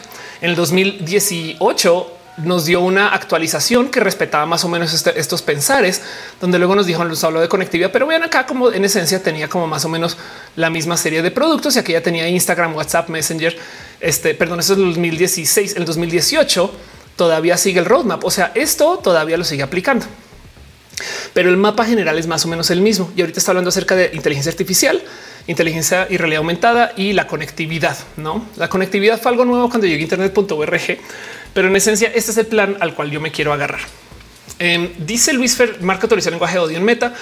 Em, Elon Musk va a hacer su red social sin censura y va, les digo desde ya, va a fallar. De hecho, Trump hizo su red social sin censura y ahorita más adelante les explico por qué va a fallar, porque es reaccionaria.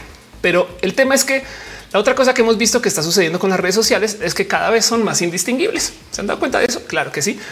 Entonces sale en las stories que de paso las stories salieron primero en Snapchat y se las copia Instagram y luego llegan a Facebook y luego llegan a WhatsApp y luego llegan a Twitter. Nos damos cuenta que las redes sociales están volviendo como un amalgamo de todas las mismas utilidades. No, ahora todo el mundo quiere tener reels, o sea, este TikToks, no como que a medida que sale una utilidad nueva o como decía yo el otro día, ¿se acuerdan de Clubhouse que iba a cambiar el mundo?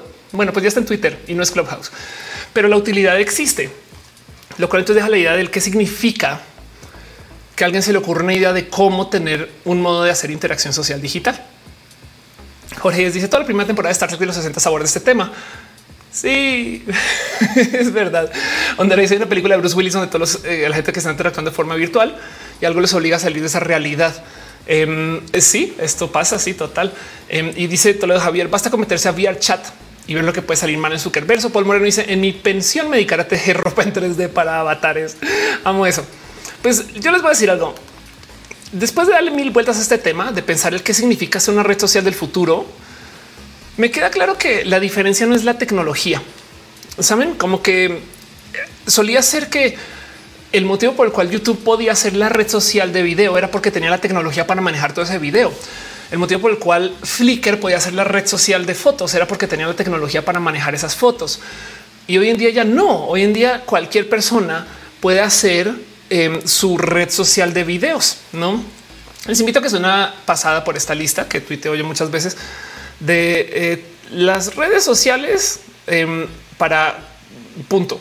no, o sea, una lista de redes sociales, los servicios que hay. De hecho, aquí está la lista de, las que ya no existen, que también es muy divertida de ver. Pero eh, darse una pasada por estas cosas. Vean 4chan, Ask FM, CrossFit, Elo, eh, Fishbrain, Fitocracy. No la lista de las redes sociales es una cosa que dices hay un chingo. Y no sé si se han dado cuenta que ahorita pasa mucho que cuando un youtuber se pelea con YouTube, sus reacciones voy a hacer mi propio YouTube con juegos de azar y mujerzuelas porque pueden, porque ya hay el cómo hacer copias de redes sociales y ya el hospedar todo ese video, el hospedar. No hace nada me mostraron un Instagram corporativo, un clon de Instagram para una empresa, para las fotos internas. Dice Mateo Galarza, me acuerdo hace par de años que comentaba sobre los TikToks de Instagram, que iba a reemplazarlo. Escuchaste primero en roja. Exacto. Y la otra cosa que dicta, entonces, el qué es una red social, no más dejo esto en dicho, no puede ser que sea la tecnología que tiene. Saben? O sea, no es las, pero la tecnología que tiene para distribución. Lo que sí va a cambiar, que esto también viene y va, va a revolucionar, es que sí vienen cambios en la tecnología de consumo. O sea, va a cambiar el tema de pantallas. Y entonces eso sí va a hacer que cambien algunas redes sociales. No, o sea, tenemos una pantalla nueva que no teníamos hace 10 años, el reloj. Ahorita viene el boom de los lentes eso va a explotar y va a cambiar un chingo de cosas y va a alimentar el plan de Zuckerberg, pero ya me voy con eso. Em, pero hay que entender que, por ejemplo, no sé, de los relojes nace toda esta tecnología de hacer redes, micro redes sociales, que de por sí ya eran micro redes sociales, pero que no se les olvide que el dinero de Apple no viene de las compus, viene de iOS y de hacer dispositivos pequeños. Entonces, por supuesto, que con el que cambie el cómo consumimos los datos van a cambiar las redes sociales. Si tu reloj no es lo suficientemente grande para hacer retweet, entonces se va a ir el retweet como modo de interactuar, por dar un ejemplo. La otra cosa que está cambiando y es el por qué tenemos estas raras redes sociales hoy que no teníamos hace 10 años es que cada vez hay más ancho de banda. Se conecta más, más Internet al Internet. Punto. Hay más usuarios, hay más gente que navega. Em, o sea, chequen esto. El ancho de banda global del Internet aumentó un 29% en el 2021 a un total de 786 eh, eh, terabaudios por segundo, supongo, TBPS, que es un chingo. Eso es todo el Internet que hay en el mundo, pero es un chingo de crecimiento también. Si aumenta ese 29%, ¿qué creen que va a pasar? 5G, streaming en 4K u 8K, quien quita em, que tengamos eh, cosas que ahora sí, así o sí van a estar conectadas al Internet. Antes nos molestaba, ahora es mi modo, pero tenemos el ancho de banda para eso. ¿Por qué tenemos TikTok? Porque tenemos celulares tan buenos que pueden editar. TikTok no correría en un celular de hace 10 años, saben? Entonces también esto determina el cuello de botella y lo que se puede hacer. Raúl Mollado dice desde años hay post filtrados que mencionan que algunos empleados de Facebook los hacen leer Snow Crash, la novela que inventa el término metaverso. Ándale, mi amor, dice las inteligencias artificiales pueden identificar un rostro con cubrebocas. Sí, de hecho, en la nueva actualización de eh, Apple em, eh, para el celular, em, justo es porque ahora ya permite que puedas desbloquear el teléfono usando máscara, pero no sé si tengan que ver con el hecho de que ahora te reconozca. Lo que sí, lo que sí sé es que China Face Recognition, Face Mask, em, en China, cuando comenzó la pandemia, eh, salió a luz que su sistema de reconocimiento facial sí funciona, aunque tengas máscara puesta. Así de bueno es. Dice TikTok, TikTok apenas corre mi celu. Necesito otro celular. Algo de vertigo dice Face ID. Ándale. Em, y dice eh, yo video eh, porque lo que hace una red social tenga jala y permanencia, porque no a los six degrees. Es cierto que esa fue la primera red social. Bueno, también si estamos hablando de una red social vieja es por eso, no? Porque también se están solucionando muchas cosas, pero mm, quisiera que no perdamos de vista el hecho de que lo que hace cada red social es bien complejo aterrizar si solamente tomamos en cuenta la tecnología disponible, pero claro que importa. no más que la palabra disponible puede ser no necesariamente el, mi reloj tiene un superprocesador, sino más gente tiene estos dispositivos. Eso es un random ejemplo porque no tiene por qué ser así, pero em, yo sé de gente que, por ejemplo, no se pide sus tamales al tamalero por WhatsApp. ¿Por qué? Porque en México creo que algo así de los 96 de las líneas de celular son smartphones, una cosa muy volada. Em, eh, eh, de hecho, tengo aquí un, enlace ¿no? de tamales a la CDMX por si quieren impulsar o a darse un pedido, pero esto lo pueden pedir por WhatsApp. Y es por dar un ejemplo de los millones de servicios de gente, de cosas que nunca pensamos que hubieran estado en el Internet. Y por supuesto que están en el Internet, no? Por supuesto que si tenemos el ancho de banda para usar WhatsApp, se va a usar. Es más, ya viene incluido en los planes. Entonces, cómo no? Pero el punto es que esto no necesariamente define la red social, define el cuánto la gente lo adopta. Lo que hace que funcione. Esa es mi propuesta de hoy. Dice Mónica Gavilán, mi teléfono se desbloquea aún usando cubrebocas. Arnulfo y se debería. El 5G me deja pensando dónde va a caer el internet alámbrico de casa y prepárate porque el Internet satelital también le va a dar en la madre a eso, no? Entonces, el problema aquí es que mientras más nos damos cuenta de qué significa el tener redes sociales, más fácil es ver que las redes sociales son un reflejo del cómo nos comunicamos como sociedad. Filosóficamente hablando, pues el tema es que, eh, a ver, yo, yo a veces hago este como comentario en mis pláticas que digo, pues creíamos que no íbamos a tener telepatía en el futuro, pero sin decir una palabra, yo le puedo enviar un mensaje a mi mamá y mi mamá lo recibe escuchándolo hasta aún en otro país. Eso como no es telepatía, no eso, eso como no es este Aquaman diciéndole a los peces cosas, no Logan, tráeme los tacos, pero no más que hay que escribirlo en un teléfono. Pero para alguien que no sabe qué chingas un teléfono, esto es magia. Y entonces hay que entender que lo que nos dejan hacer las redes sociales también es un reflejo de lo que queremos hacer con nuestra comunicación. Si por algún motivo quisiéramos enviar este, una forma de mensaje, pues encontramos cómo hacerlo con estas redes sociales y lo hemos hecho por millones de años, de millones de modos. O sea, existen señales de humo para poder comunicar cosas. Eh, dice en el chat Luis Antonio, me vuelve la mente con esa analogía. Onda dice por la delincuencia. Yo no uso teléfono inteligente en la calle. Horarios. Eh, dice Suriel, eh, redes sociales solo para usuarios de Apple. Por ejemplo, yo sé videos, dice ejemplo de tamales. Got it. Hablaste mi lenguaje, lenguaje de comida. La accesibilidad juega un gran factor. Random dice blockchain era un cambio en la visión de Mark Zuckerberg. Muy poco. Blockchain es como una tecnología de la comunicación máximo hará que sea más fácil o más difícil de actualizarse a un, servicio. No, pero lo que sí es verdad es que definitivamente miren, si algo va a cambiar, sea o no sea el render invisible para nuestros ojos, es nuestra relación con la red social, más no con la realidad. Eso es lo más cabrón. Es que el problema es que no nos vamos a cuestionar el que es real, sino vamos a cuestionar si la red social nos está diciendo la realidad. Em, está este cuento de cómo existe la supuesta leyenda que las redes sociales y los celulares nos hacen antisociales, cuando la verdad es que ya somos personas antisociales y ocupamos las redes sociales para ejecutar ese deseo. Erika dice qué pasa con la realidad fuera del Internet.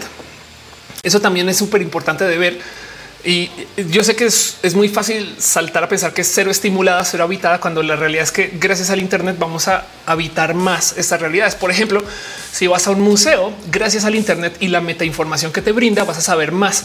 Entonces, en la realidad que estás observando, pues a lo mejor la consumes más, a lo mejor sales más, paseas más.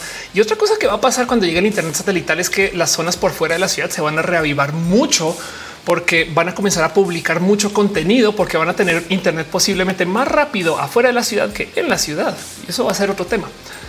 Yo creo que de peso cultural inmenso. Ya dice, a mí lo que me da miedo no es que me reemplacen, sino que reemplacen mi realidad. A mí también.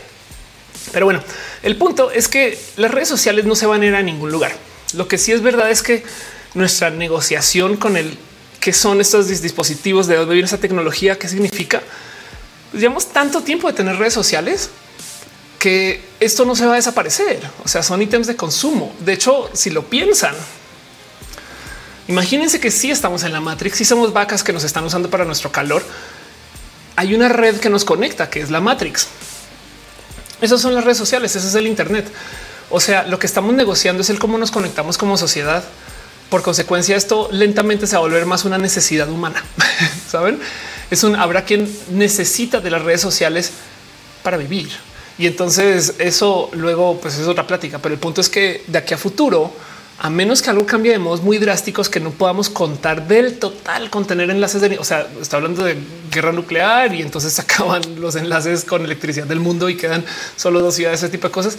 Em, a menos que algo cambie tan drástico y aún así esas dos ciudades posible van a tener internet. ¿eh? Em, a menos que algo cambie de modos muy drásticos. No, las redes sociales no se van a ningún lugar. Y más bien lo que vamos a tener es que vamos a tener más modos de interacción. Por ejemplo, les dejo ahí un hoyo social que para mí es muy importante y lo cubrimos en otras redes sociales, pero me sorprende que en la red social primaria no se maneje así. ¿Por qué chingados Netflix no me deja ver comentarios de lo que opina la gente de las películas? Saben? Como que yo a veces voy a YouTube y veo pelis en YouTube por algún motivo y veo en los comentarios qué cosas pasan. Es más, con el minuto marcado, no minuto de jajaja, casa del güey se cayó, se dieron cuenta. Qué divertido que sería Netflix si pudiéramos ver comentarios así. Si pudiera yo ver Netflix con comentarios del DVD, pero esos comentarios vienen de personas, no ese tipo de cosas. Y entonces em, alguien raro está preguntando qué piensas de la red social que planea Elon Musk. Literal lo tengo aquí en mi escaleta como que no es el futuro de las redes, no las redes sociales reaccionarias. Entonces, ¿qué ha estado sucediendo con las redes sociales? Por ejemplo, em, lo primero es que ya de entrada ya nos están redefiniendo una realidad. Twitter, Instagram, YouTube, casi que todas las redes sociales tienen un algoritmo que decide qué chingados queremos ver. En una época no era así. En una época nos daban todo en orden cronológico cuando iba saliendo. Y entonces han aparecido redes sociales que son literal protestas contra esto. Unas que protestan mucho más, como por ejemplo Mastodon. Mastodon es una propuesta de código abierto de toda Facebook y de todas las redes, pero es tan difícil de ocupar que no no funciona o no funcionó. Pero por ejemplo, no sé si recuerdan esta red social Vero o Elo, el fin de Twitter. Hace nada acaba de lanzar una red social de Elon Musk y hace nada acaba de lanzar una red social de, perdón, acaba de lanzar una red social de Donald Trump y hoy entonces ya lanza la de Elon Musk. Em, hizo un video acerca de qué pasaría si no nos censuraran, no? O sea, un rojo entero de qué sucedería si las redes sociales no nos censuraran del total. Y resulta que el mierdero que sucedió con redes sociales como este, eh, ahora se me fue la que la red social trompista antes de Truth. Pero bueno, está donde se planeó el ataque del 6 de enero y todas esas cosas.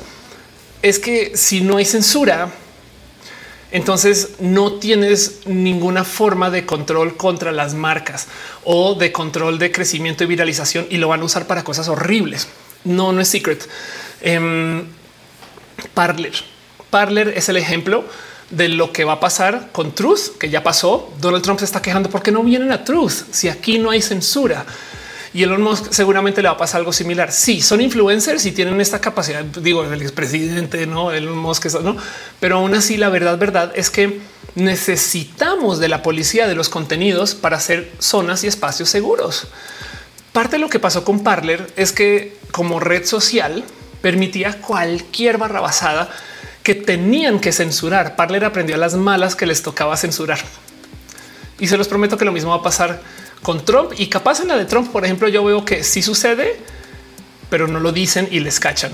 No en el caso de Parler, por ejemplo, hubo un desfalco muy cabrón de cómo perdieron un chingo de información debido a que, pues, como fomentaba tanto odio, entonces la gente se puso muy en contra de la red social. Dice Arnulfo, sería como la Inquisición. No, porque es que lo que no se está tolerando es la intolerancia. Me explico. O sea, em, lo que se está censurando es el odio, lo que se está censurando es el maltrato, lo que se está censurando es en lo posible las malas interacciones. Entonces, tanto como la Inquisición, pues no necesariamente, pero si es algo medianamente moralino, no más que es una moral que si apoyamos porque estamos de favor de la diversidad, por ejemplo, no? Cetus dice cuál es el margen de lo censurable. Pues es que no es censura si estamos hablando de discurso de odio, no? O estamos siendo intolerables con la intolerancia. Y entonces el tema es que si tú dejas que una red social así no se censure, no se quite no se levante, o sea, claro que no suena bello, pero ¿quién conoce 4chan como un lugar donde iría a ver las noticias de la última película que acaba de salir? Saben, 4chan no tiene censura él dice, claro, el martillo es necesario. Y de hecho, la otra cosa más impresionante de eso es cuatro chances quedó chiquita. O sea, porque capaz si dices, pueden publicar lo que quieren. Sí, pero van y miran los números y es una red social que güey, lleva muchos años y se la comieron en vivo las que tienen censura. Entonces, por supuesto que estos vatos blancos súper derechistas van a poner la queja en el cielo de me están censurando cuando yo digo que los trans son pendejos. No, por supuesto. Entonces, ya que tengo dinero, voy a hacer una red social donde no me censuren. No, lo que quieres es distribuir tu mensaje de y tu discurso de odio. No quieres un espacio sin censura. No. Dice Random, ¿qué diría Da Vinci si sus pinturas hubieran tenido caja de comentarios? Eso a mí me parece una pregunta bella. Seguro lo hubieran destrozado, ¿no? Luis, eh, Luis Antonio, si estás hablando tipo cuando quemaba libros en la Inquisición. Pero es que ten en cuenta que la Inquisición venía desde el odio. O sea, el tema es que la, Inquisición es Donald Trump que mandó eh, los libros de, no sé, de acceso a las hormonas trans, ¿no? Arnulfo dice, me refiero al absurdo que se plantea que no exista moderación. No que en cuatro chan existan terraplanistas antivacunas. No solo existen, nacen ahí. o sea, cuatro chanes, eh, digo, de cuatro chan bien anónimos, me explico. Entonces, dice, tú el odio mata. O sea, Antonio dice Ultron vio todo el Internet en alfabético y cuando digo 4chan dijo delete humankind. Arnulfo dice me refiero al absurdo que te había leído. Y me dice excelente punto de vista. Y entonces, por supuesto que queremos un espacio libre de censura. La verdad es que lo que queremos es libre de odio, pero es que la paradoja de, eh, de, la tolerancia es que no podemos tolerar la intolerancia. Y de paso, el otro límite de la diversidad, miren, en la diversidad se pueden dos cosas. Todo se permite, pero tenemos que ejecutar dos cosas. Uno, no podemos tolerar la intolerancia porque la intolerancia se vuelve una bestia dominante. Si tú en tu grupo de programación le dedicas así sea 10 minutos del día a buscar gente que no cumple con las reglas para excluir, con el tiempo van a ser 20 minutos, 30 minutos y luego vas a comenzar a excluir gente que se acerca con gente que se parece, gente que no sé qué. Y esto lo sabemos históricamente. O sea, la gente se vuelve experta en excluir y se le olvida de qué van las cosas. Gran ejemplo, las feministas radicales trans exclusionarias, las TERF, quienes son profesionales en la exclusión y ni siquiera se sabe bien si son personas que están a favor o en contra del aborto, feministas, no? Entonces, eh, esto pasa con todos los grupos sociales que le dedican espacio a la exclusión y por consecuencia lo mejor que podemos hacer es ser intolerantes de la intolerancia, porque más la intolerancia es dañina, no o sea, es violenta, pues. Pero bueno, la otra cosa, el otro límite de la diversidad es que tiene que existir el consenso con todas las dinámicas que implica esto. Hay negociaciones de consenso que se piensa que tienen, pero realmente no están ahí, como gente mayor, gente menor, eh, gente que le da trabajo a otra persona, gente que tiene más experiencia en algo que alguien más. No, o sea, el consenso es una cosa que toca negociar con mucho contexto, pero el punto es que también tiene que existir. Entonces, si respetamos esas dos, todo lo demás se vale. Pero el problema es que lo que quieren estas personas que están haciendo su red social sin censura es permitir el discurso de odio, y esto no crece. Y el tema es que sabemos que no crece porque ya lo hemos visto en millones de redes sociales que han fallado. Parler 4chan. Sí, 4chan todavía existe, pero 4chan no es un éxito comercial como Twitter, que Twitter es chiquita. Twitter es la red social número 17 del mundo, pero porque tiene esfuerzos en contra del odio, figura, no? Y entonces logra ser zonas y espacios seguros, no? Pero bueno, Caro dice ahora la gente intersex empieza un movimiento que raya en la exclusión total. Eh, Luis Antonio dice la tolerancia a la intolerancia, tú mismo lo las redes sociales se mueven a través del odio. Pues Fresco dice la unión hace la fuerza. Entonces, pues el punto es que no es el futuro de las redes sociales, todas las redes sociales reaccionarias. No todas las redes sociales que son voy a hacer un YouTube, pero que monetice chido. Saben, eso funciona ahorita. Capaz y solucionan un problema, pero el futuro, o sea, en 20 años, esas no son las redes sociales del futuro. Esas son las respuestas a las redes sociales presentes no? Y, en eso yo no le veo mucho futuro a la red social de Donald Trump y no le veo mucho futuro a la red social de Elon Musk. Piensen solo en esto. Elon Musk y Donald Trump se pudieron haber unido para haber hecho una red social sin censura. Ahora tenemos dos redes sociales sin censura, no? Y entonces, bueno, el caso es que eso no es el futuro. Les voy a decir cuál sí es el futuro y cuál va a ser el problema más cabrón para todas las redes sociales que vienen. Y de nuevo, esto responde justo indirectamente, pero esto fue mi momento de epifanía a esta gráfica. Yo pensaba, ¿por qué chingados? Y lo he dicho millones de veces en roja, ¿por qué chingados Mark Zuckerberg le llamó la atención la realidad virtual? Suena muy obvio, pues porque es lo más grande, ¿no? Es como que, ¿cómo la creces de ahí? ¿Qué viene después de videos? Porque bien pudo haber sido otra cosa, bien pudo haber sido mapas, ¿saben? O sea, aquí dijo, queremos dominar texto, queremos dominar fotos, queremos dominar videos y luego esta propuesta no la veía, nunca la vi inteligente hasta ayer.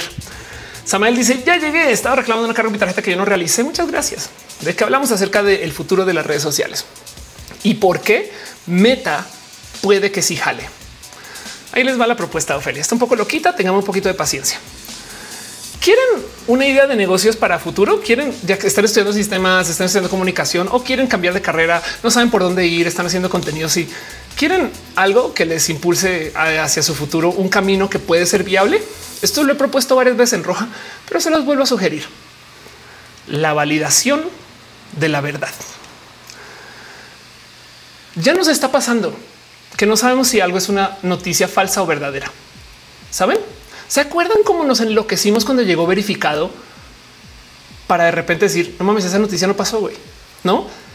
A cada rato me dicen a mí, Ofelia, respondele a Agustín Laje porque está diciendo cosas falsas. No hay una presión, hay una necesidad porque alguien le diga a la gente que está diciendo mentiras, como la gente antivacunas, la gente tierra planista. Alguien calle a estos locos que dicen mentiras, no? Y el tema es que tenemos una negociación rara con la confianza en las redes sociales. Entonces, ¿por qué funcionan los influencers? Se han puesto a pensar en eso. ¿Por qué tenemos influencers? ¿Por qué funcionan? ¿De dónde vienen? Pues resulta que tenemos ahí literal datos que topan que la gente confía la gente influencer en redes sociales casi tanto como a sus propios amigues. Van a volver a repetir eso. Hay gente que confía en influencers que nunca ha conocido, que nunca ha visto como si fueran sus propias amistades. Y estoy hablando de Luisito Comunica. O sea, yo sé que aquí tenemos una relación muy bonita, pero también nos hemos visto mucho. Pero en este estudio topa con gente hiper famosa, no que con quien hablan en redes y dicen esta persona es mi amigo, mi amiga. De hecho, confiamos más en lo que dice una persona desconocida en redes sociales que lo que dice una marca. O sea, hacemos un anuncio, una valla, un espectacular que dice compra Telmex, decir no, no mames. Pero si de repente un influencer o una influencer dice compra esta, contrata este servicio, hay gente que dice a mí me lo recomiendo a alguien, no? Gama dice misógino, pues sí, se dice te, yo confío en ti. Nos conocemos, pero el punto es que esto es un negocio futuro. Y el problema más cabrón de todos para las redes sociales, les voy a recomendar una otra conferencia, otra plática, por si quieren enloquecer, es esto. Es una plática del Royal Institution. Este em, por eh, bueno, de paso por una persona que también es un chingo de contenido súper cool en el Internet, pero habla, es una plática acerca de cómo no hay un algoritmo para la verdad. Esto es muy cabrón. Esto es una locura. No hay un algoritmo para la verdad. No existe un modo como que le podamos decir a un robot verifica esta noticia porque hay contexto, no? Sobre todo, además, porque hay, hay unas cosas que, se que podemos descartar, no? Pero una cosa es decir está cabrón. Está cabrón depende del contexto, es muy bueno, muy malo. no estás cabrón, estás cabrón. No, uy, está cabrón. Saben, es la misma pinche. O sea, para una, para, para Facebook es como está, está diciendo lo mismo, no? No, y es de no mames, güey, acaba de decir tres cosas diferentes. Y entonces esto es solo el español. Imagínense millones de idiomas. Pero el tema es que no existe un algoritmo para la verdad. Y por eso es que en la era de las redes sociales vivimos en el mundo de la gente influencer. Tenemos exceso de información y ahora tenemos una necesidad de tener filtros. La gente influencer son filtros o somos. Somos personas que dicen, miren, de estas dos mil noticias, estas cuatro son chidas de estas seis opiniones, estas dos son buenas y ustedes de ahí entonces muchas personas lo tomarán. Yo también de mi lado, cuando yo consumo gente influencer, pues también pienso en estas cosas, no el, el dónde está la verdad. Entonces, si les dejo a ustedes una idea de negocios de aquí a 5 o 10 años, tener instituciones de validación de la verdad cada vez van a ser más necesarias. ¿Saben qué es una institución de validación de la verdad? Certificaciones. Si sabe o no sabe, exámenes, si sabe o no sabe. Em, gente que eh, este, valida noticias de verdad contra noticias de mentira, ese tipo de cosas. Y entonces pasó algo que esta es mi teoría de por qué nos fuimos a TikTok. Y yo sé que la he presentado bastante, pero es que ahí les va. Ya sabemos que hay bots en Twitter y nos molestan. Pero si vamos a Instagram, las fotos indirectamente nos comunican acá hay una persona. Y pues sí, también lo que es visual nos llama más la atención. Entonces, si lo piensan, las stories son atractivas porque técnicamente son captchas que validan que una persona es una persona. Un bot escrito en Rusia que hace contenidos falsos nunca va a poder hacer una story o bueno, por ahora con la tecnología actual le va a costar mucho hacer una story Ya dice, yo sí creo que eres mi amiga personal, sí lo somos, pero el punto es que piensan que hay gente que piensa esto de Yuya, ¿saben? Influencers masivos. Yo soy un influencer muy de nicho y me puedo dar el chance de conocerles a ustedes. Por eso hacemos eventos también de paso. Pero el punto es que en las redes sociales, el que veamos stories, por un lado, parte del motivo de no, esta es una teoría sin fundamentos por parte de Ofelia, pero parte del motivo por el cual funcionan es porque conectamos con los seres humanos, porque vemos a una persona, vemos una foto que está pues sí, tiene filtro jiribilla, pero la verdad es que es una foto muy que se tomó en el momento. Las stories nos fomentan a que no tomemos una foto posada, aunque eso hacemos hoy, no? Pero bueno, eso es con las stories.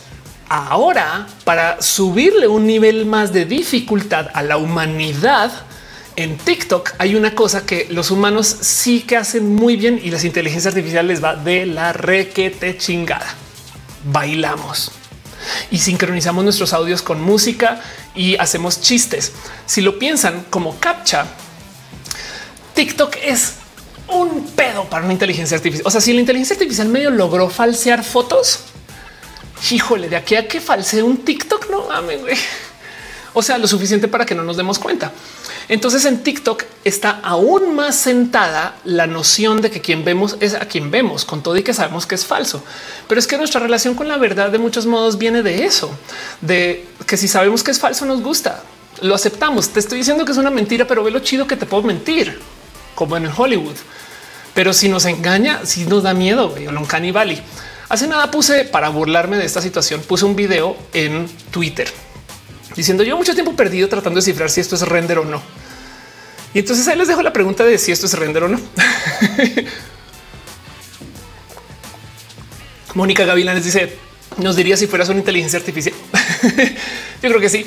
Eh, Caro dice, no tomamos fotos posadas. Hey, tu modelo actúa natural. Visualmente dice, ¿quién quita o feliz modelo 3 de deepfake? Pato Sánchez de los políticos necesitarían hacer un blockchain de, de, lo que un blockchain de lo que dicen. Me dice, el otro día salió ya la TikTok era decir que eh, los lentes de las vacas sea mentira. A los que se atrevieron a decir que era verdad, pues le a la madre y decían si ella lo dice cierto y la última palabra, pues claro, sí, total. Nicole dice hay que procurar generar un pensamiento crítico en la sociedad donde no valía noticias solo porque un famoso influencer lo diga. El problema es que entonces quién sí hace que sea verdad. O sea, yo les dejo la pregunta de si porque lo dijo un medio es verdad. Entonces, no? O sea, de nuevo, esto es un problema muy cabrón, es un problema social. Es un problema que va a colapsar la comunicación como la conocemos. Si hay deepfakes de video, de audio, si hay deepfakes de fotos, si hay gente que miente y si hay intereses corporativos, ¿qué es verdad? ¿Y quién va a decir la verdad? Y entonces va a venir una horda de negocios que van a tratar de validar esa verdad. Snopes.com verificado, saben? Por ahí va. Dice Aaron, se mueve mejor que yo para tener la edad que aparenta.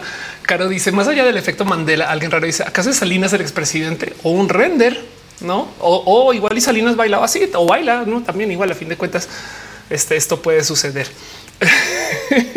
Mayra dice una agencia de traducción podría ser una validación para la verdad o para la mentira. En la traducción, bien que se podrían esconder realidades. Hay un famoso cuento de cómo creo que el presidente Carter va a dar una conferencia. Eh, alguien valide, verifíqueme este dato de paso hablando de falsedades. Pero vamos a decir que es el presidente Carter, está en Japón, va a dar una plática y entonces eh, está con un traductor, traductor en tiempo real, ¿no? Dice un chiste y el traductor dice algo muy corto y la banda se ríe. Y entonces el güey sigue con su plática, ¿no? Y al final, entonces un cuento famoso acerca de, de la falsedad en la traducción. Al final él le pregunta al traductor, ¿por qué se rieron tan rápido de ese chiste? Y entonces alguien más le dice es que el traductor no dijo la traducción de su chiste, sino lo que dijo es el presidente acaba de decir algo chistoso. Ríanse, por favor. Y toda la audiencia juá, juá, juá, juá. Es clásico eh, cuento que te cuentan en como escuela de comunicación, pero, pero habla un poco de cómo hasta en la traducción también tenemos un tema de la verdad o la mentira. No, y miren, nomás para que entiendan em, cómo es de negocio. Hay millones de cosas que pueden encajar dentro de este rubro. Em, por ejemplo, eh, no sé, eh, Snopes hace nada tuvo un problema que tuvo que conseguir dinero para batallar las demandas que se les ponen en su contra y consiguió vía donativos 1.7 millones de dólares, que de paso luego salen a decir que esto representa no más un bajo porcentaje, 20, 20 30 de los ingresos de Snopes cada año, lo cual quiere decir que Snopes tiene algo así como unos 6, 7 millones de dólares en ingresos cada año. Si no saben qué es Snopes, Snopes es un sitio que se dedica explícitamente a validar la verdad o la mentira, no como que de repente dice de verdad López Obrador dijo esto y entonces Snopes va, investiga y da toda la metodología de cómo le hizo para llegar a ese dato. Pero esto está aquí para decirles que este negocio existe, es un negocio millonario en Estados Unidos. Esto podría existir en México, Colombia, Perú, Brasil, lo que sea. Existe también esta cosa, por si no conocen, que se llama eh, Ground News. Este Ground News es madre mía. Ground News es una app que lo que hace es que te dice, te compara las noticias. Entonces, em, tú abres la app y es un lector de noticias, no? Y tú estás como scrolleando y de repente dices, ah, no mames, esta noticia que estoy viendo acá, no digamos que a mí me interesa mucho. Creo que acá agarro una noticia de algo de, por ejemplo, de Biden. Te hace un comparativo de cómo cubrieron la noticia en medios diferentes y tienen los medios organizados por tilda centro, tilda izquierda o tilda derecha. Y entonces puedes ver en el contexto de el cómo se publicó la noticia, qué fue lo que sucedió. Porque, por ejemplo, los medios de izquierda van a decir cosas como Biden heroicamente le respondió a Ucrania que no sé qué, y los medios de derecha van a decir Biden de modos muy cobardes no hizo tal otra cosa. Y en el contexto de eso podrás saber más o menos dónde está la verdad y tú decides. puedes cachar mentiras de medios, puedes no como que te da un poco de no es la noticia, es cómo lo cubre cada quien, dónde está la noticia. Dice Pato Sánchez, quien valida Snopes. Exacto. Así who watches the Watchmen. Y entonces esto es todo un tema porque em, esto es aún otro esfuerzo, por ejemplo, de cómo podríamos identificar la verdad en el futuro. Pero les se los dejo aquí porque quiero que sepan que esto va a ser una industria cada vez más grande, no? La otra cosa que sucede en las redes sociales es que por supuesto que tenemos bullying, maltrato, demás. Y por ejemplo, ahorita el 8M en Twitter acaba de publicar una, una herramienta que si quieren, de hecho, si le quieren investigar, por favor, me interesaría mucho desarrollar esto. En Twitter Dev publicó una herramienta que se llama, vamos a ver cómo lo traduce al español, la herramienta de gestión del acoso. Suena horrible, eh, pero ¿de qué se trata? Es un software que está escrito en la API de Twitter. Es una versión este, primaria, pero lo que hace es eh, esto hay que instalarlo. O sea, solamente existe el software, pero lo que es que trata de identificar mensajes y te trata de anotar cuáles son de acoso em, y puede de hecho, eh, si mal no estoy, irte señalando, ok, esta persona es problema, esta persona es bot, esta no etc. Se llama Jigsaw em, y, y, ah, rompecabezas, güey, lo super. Ah, no manches, aquí está, lo trajo jigsaw.google.com Em, y, pueden ustedes, no? O sea, está hecho para buscar toxicidad, extremismo, eh, para limitar justo censura, desinformación, millones de cosas. Entonces, em, hay mucho que decir acerca, acerca de Jigsaw y lo que significa.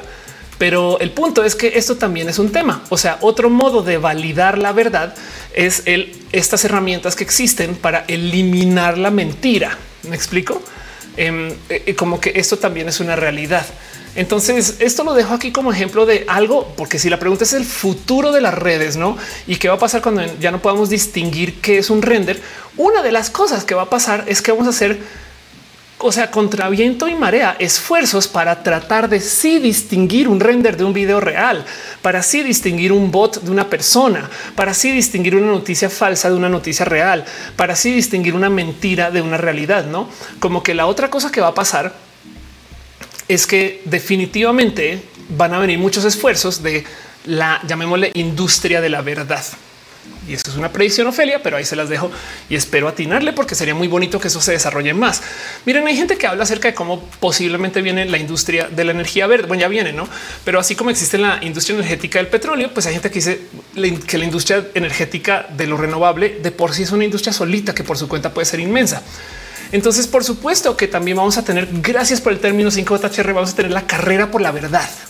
Y eso va a generar empresas, industrias, herramientas, no así como ahorita tenemos data analyst, capaz en el futuro tenemos que contratar un truth analyst o una truth analyst. Saben como que esto, esto va a ser una carrera.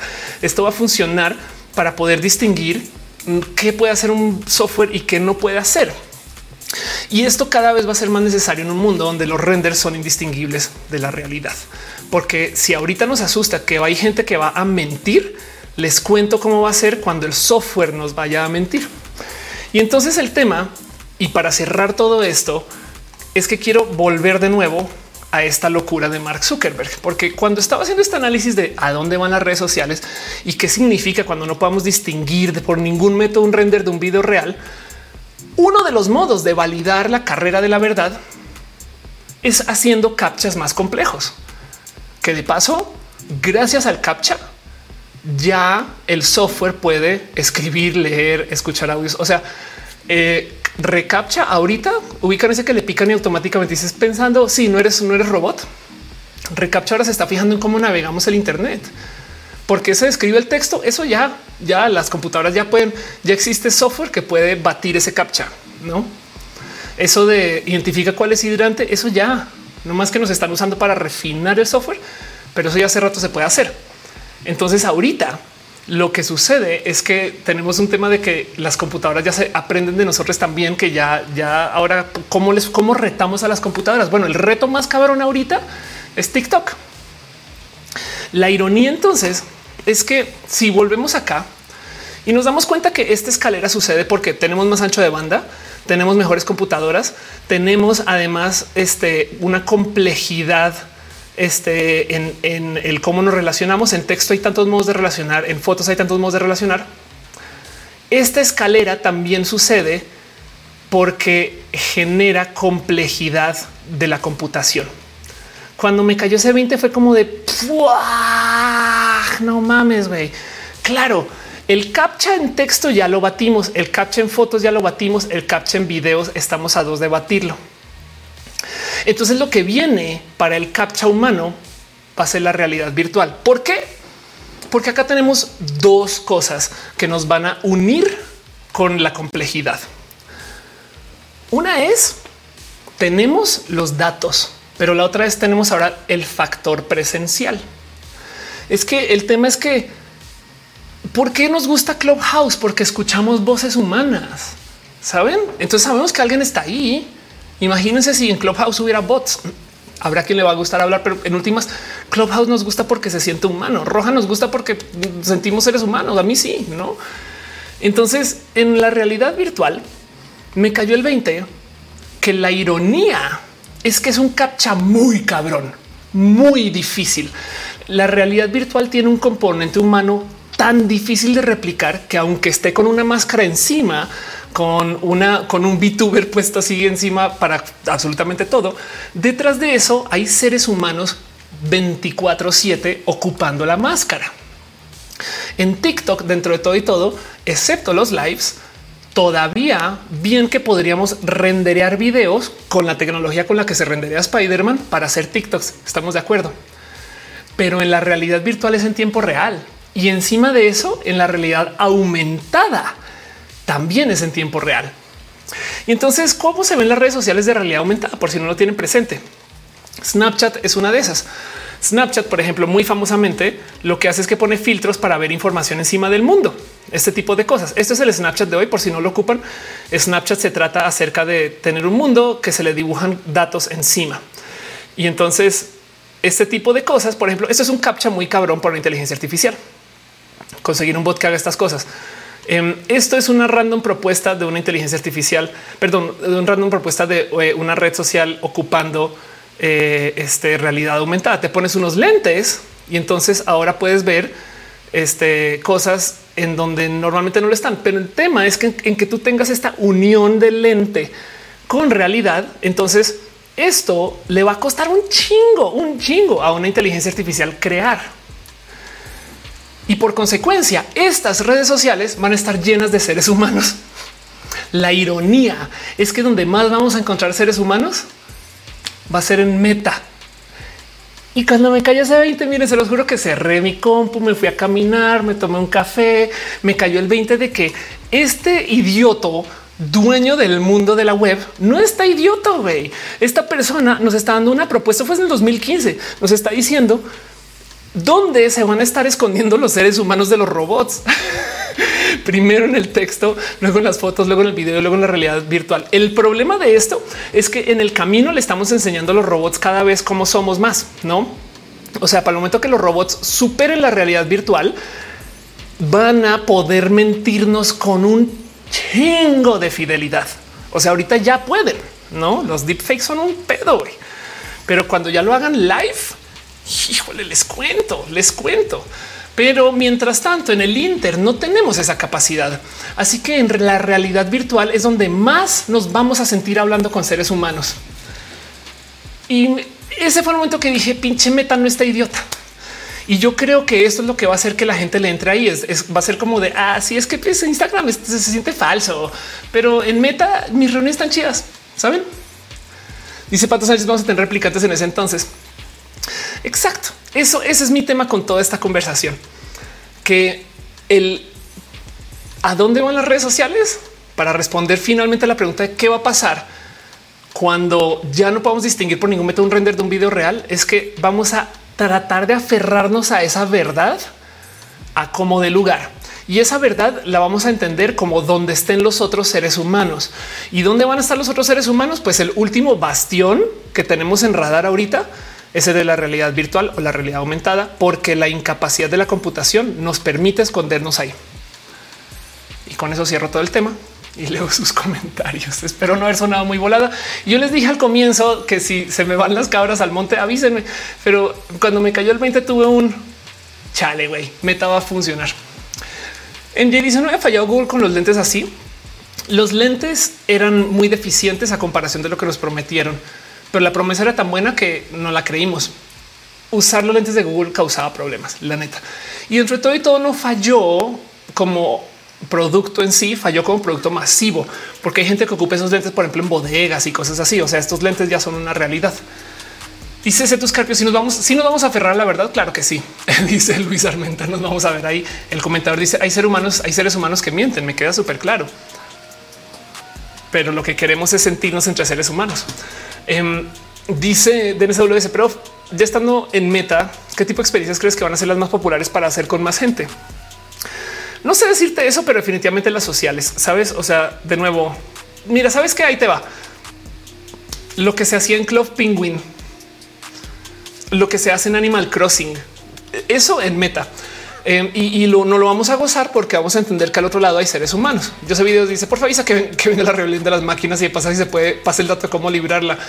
Cómo la libras, te vuelves máquina tú. O sea, el futuro y la tecnología, si les asusta la tecnología, es volverse computadoras, no hay de otra. Patas dice justo el sábado anterior hablé de cómo metas será el futuro en la música. Quizás podríamos asistir a conciertos que ya pasaron. Total. Dice eh, Arnulfo, ¿por qué Microsoft quitó Kinect? Yo creo que tiene que ver con algo comercial. Les vamos a algo que eh, eh, hasta me asombra que no, no, se haya vuelto parte de Meta. Em, pero, a ver, crean un render 3D del mundo Ofelia. A ver si logro encontrar este video. Em, no, no lo encuentro tan fácil. Eh, carajo, voy a buscar mi canal de YouTube. Hay eh, Ofelia Pastrana, render 3D mundo. A ver si lo encuentro acá. Ahora sí. Esto es chequen esto. Este es un video que, em, eh, o sea, una conferencia que hace siete años, siete años acerca de de Ofelia del pasado, de paso, em, acerca de cómo hay un software que en ese entonces era de Microsoft donde se estaban creando una forma de, este, de render tridimensional. Y lo que pasa es que existía un software que a ver si encuentro aquí cómo se llama, que ahorita no me acuerdo cómo se llama, que toma fotos y de esas fotos encuentra puntos en común y crea un render tridimensional. No, ah, ya me acuerdo cómo se llama Photosynth. Ok, y entonces para aquellos de ustedes que conocieron Photosynth en su momento, Photosynth fue una propuesta que tú le alimentabas fotos cualquiera, digamos que tres, 10 fotos de algo, y entonces encontraba puntos en común y creaba un modelo tridimensional de eh, navegable, donde tú podías como caminar adentro del modelo. Lo impresionante de esto es que Photosynth, y vean, esto es del 2014, me explico. En Photosynth entonces eh, eh, lo propuso un persona que se llama Blaise Aguilera, quien de paso todavía sigue trabajando en este tipo de proyectos de realidad aumentada ahora se diseñó entonces como un camino para que tú puedas, a ver si lo encuentro por aquí, al comienzo de su conferencia quizás, eh, uno para que tú puedas tomar fotos, digamos todas las fotos que se están subiendo a en ese entonces Flickr, que se acuerdan que Microsoft lo compró, fue por esto. Em, y con eso construir un modelo tridimensional caminable de cualquier lugar. Entonces imagínense tomar en Instagram todas las fotos que se están subiendo en este momento del zócalo y luego ponerte unos lentes e ir. No eh, poder seguir un concierto de realidad virtual. No, esta tecnología está misteriosamente olvidada y de lado, ¿eh? Em, pero en últimas fotosíntesis una bestia que sirve para que tú puedas con algunas, imagínense enviar seis drones a un lugar, hacer un mapa tridimensional e inmediatamente crear un espacio donde tú puedas caminar después como a calidad de videojuego. No, esto es photosynth. Entonces esta tecnología existe, eso es del 2017. No, y, y el tema es que luego qué podríamos construir con eso. Entonces, ¿qué tal que tomáramos todas las fotos que se tomaron de la caída del muro de Berlín y revivirlo? Saben? Eso va a ser muy bonito. Dice Gabriel López con Luis de Encarta. Mónica Gavilán, si se pueden pasar la conciencia de una máquina, podrían hacer una copia de tu conciencia. Entonces, ¿qué eres? Hay una propuesta de Black Mirror donde habla de eso, donde las copias de la conciencia van a tener el problema que van a no van a poder distinguir si son la copia o la original. Y entonces vamos a tener problemas. Axel Bizarro dice podría eh, regresar las y no afrontar la tecnología. eh, sí, más que vivirías como con estándares de vida hace muchos ayeres. Luis Feliz, ¿sabes más a detalle eh, de la demanda por acoso en meta? No, pero pues no me sorprende que exista una, ¿no? Dice, eso pensaba sobre cómo asistir a conciertos como Woodstock. Sebastián Noguera dice, la cuestión es que ya toda tu un disco como resultado no se necesitan personas porque prácticamente saben todo sobre nosotros. Eh, Monserrat Pueblita dice ahora ya no medimos, escaneamos. Exacto. Em, dice también eh, eso es verdad. Eh, de hecho, hay en el celular y en las tablets tú puedes medir también. O sea, como que las que tienen líder puedes medir y, armar tu escena, tu espacio y estás con eso. Memoria dice o sea que meta seremos los personajes de nuestros juegos favoritos. Puede serlo.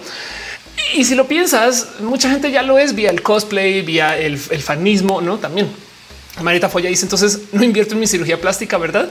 Podrías no, eh, podrías simplemente vivir de filtros.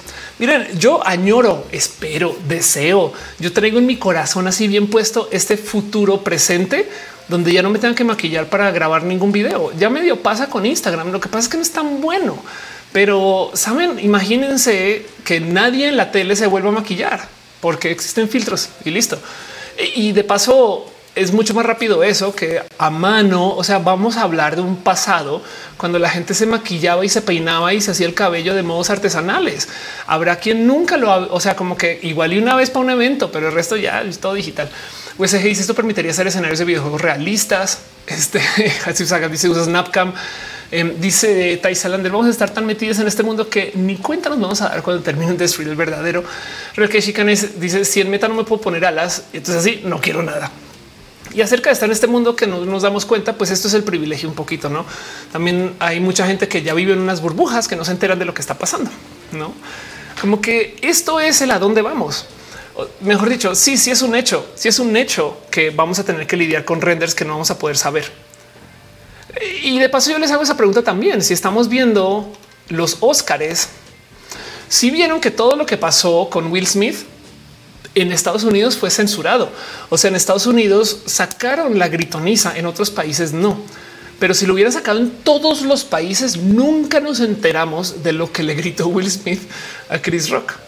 Entonces hay que pensar que eso también es parte de, por consecuencia, y lo voy a dejar aquí de nuevo ya para cerrar y leo sus comentarios nuevamente. En el futuro lo que viene es una demanda inmensa por saber cuál es la verdad. Y quien se sume a eso, pues ahí encontrará un negocio. Pero bueno. Random dice el futuro no es mejor que el presente. Ah, sí, por supuesto. Sí, em, es un poco rizomático ese tema. Luis Armenta dice terminar siendo mesero en, evento, en eventos de meta. Piensa en esto, Luis. Si tenemos software que escribe guiones y tenemos software que hace renders automáticos, entonces podríamos técnicamente hacer películas animadas con una computadora, no? También podemos componer la música para esa película con software. ¿No? Y encima de eso, la reproducción de la película es con software, no? Porque eso es una, es darle play ahí en Netflix, pero hay cines que se operan vía Internet, o sea que las puertas se abren y se cierran y que el proyector se activa con el Internet. Así que podría una decir que la industria del cine podría crear una película con GPT-3 o equivalente, actuarla y animarla luego distribuirla y de paso podría usar influencers falsos para viralizarla. No es que esa es otra. El marketing también se puede automatizar. Luego llevarnos al cine, abrir la puerta y yo creo que lo único que le queda al ser humano por ahora es vender la comida dentro del cine. No más para hablar de un futuro no muy lejano. Irina dice con la había trabajos como anfitrión, DJ, cantante, modelo, fotógrafo. Sí, por supuesto. En los nuevos metaversos habrá hay una industria inmensa de gente que hace cosas para Animal Crossing. Más, eh, más dice hay una app que te permite hacer eso con cualquier habitación que se llama Polycam. Esteban dice vida de niño siempre quise el Digimundo. El Digimundo ya no está tan lejos de la realidad. Ya viene de NSWS. Hizo unos años. Yo creo que todos vamos a estar pagando artistas 3D para que nos diseñen nuestros cuerpos en el metaverso. Ya, ya hay gente que le, le paga a otras personas para que diseñe cosas en videojuegos. Irina había hablado de Second Life. Mi amor dice entonces dónde quedamos nosotros? Una buena pregunta. Programando, aprendan a programar, dirían en Platzi. Llamado Lantis dice Ergo Proxy es un mundo futurista donde ya no hay humanos trabajando, puro robot. En un mundo ideal esto no va a pasar, pero en un mundo ideal toda esta automatización nos daría chance de trabajar menos. La verdad es que eso es falso porque la tecnología es capitalista, que es una lástima porque por consecuencia entonces que no tenga acceso a esta tecnología va a pagar más por su vida. No, Luis Armenta dice en Twitch. Exacto. Pero bueno, el caso. ¿Qué va a pasar cuando ya no sea posible distinguir por ningún método si algo es render o no? Que nos vamos a esconder en donde la tecnología sea tan difícil que no se pueden hacer renders. Y ahorita ese filo está en la realidad virtual, la realidad aumentada. La pregunta es qué viene después.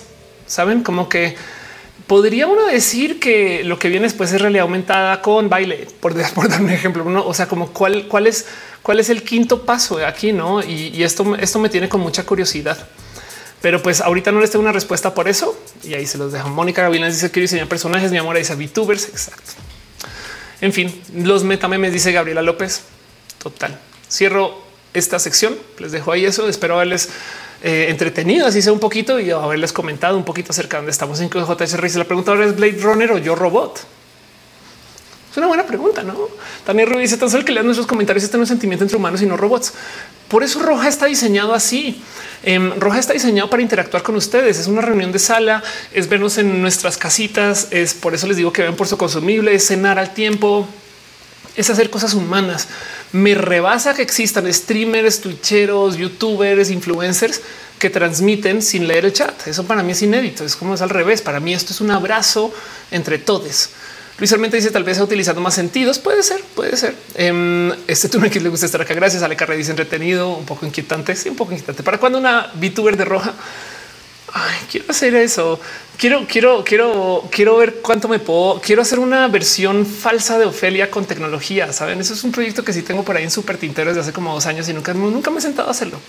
Juan Gómez decía, nos vi a todos como ese capítulo de los Simpsons con la hija de Lisa perdiéndose en el mundo virtual. Sí, exacto. Una VTuber roja, la holografía. Es una buena propuesta, claro.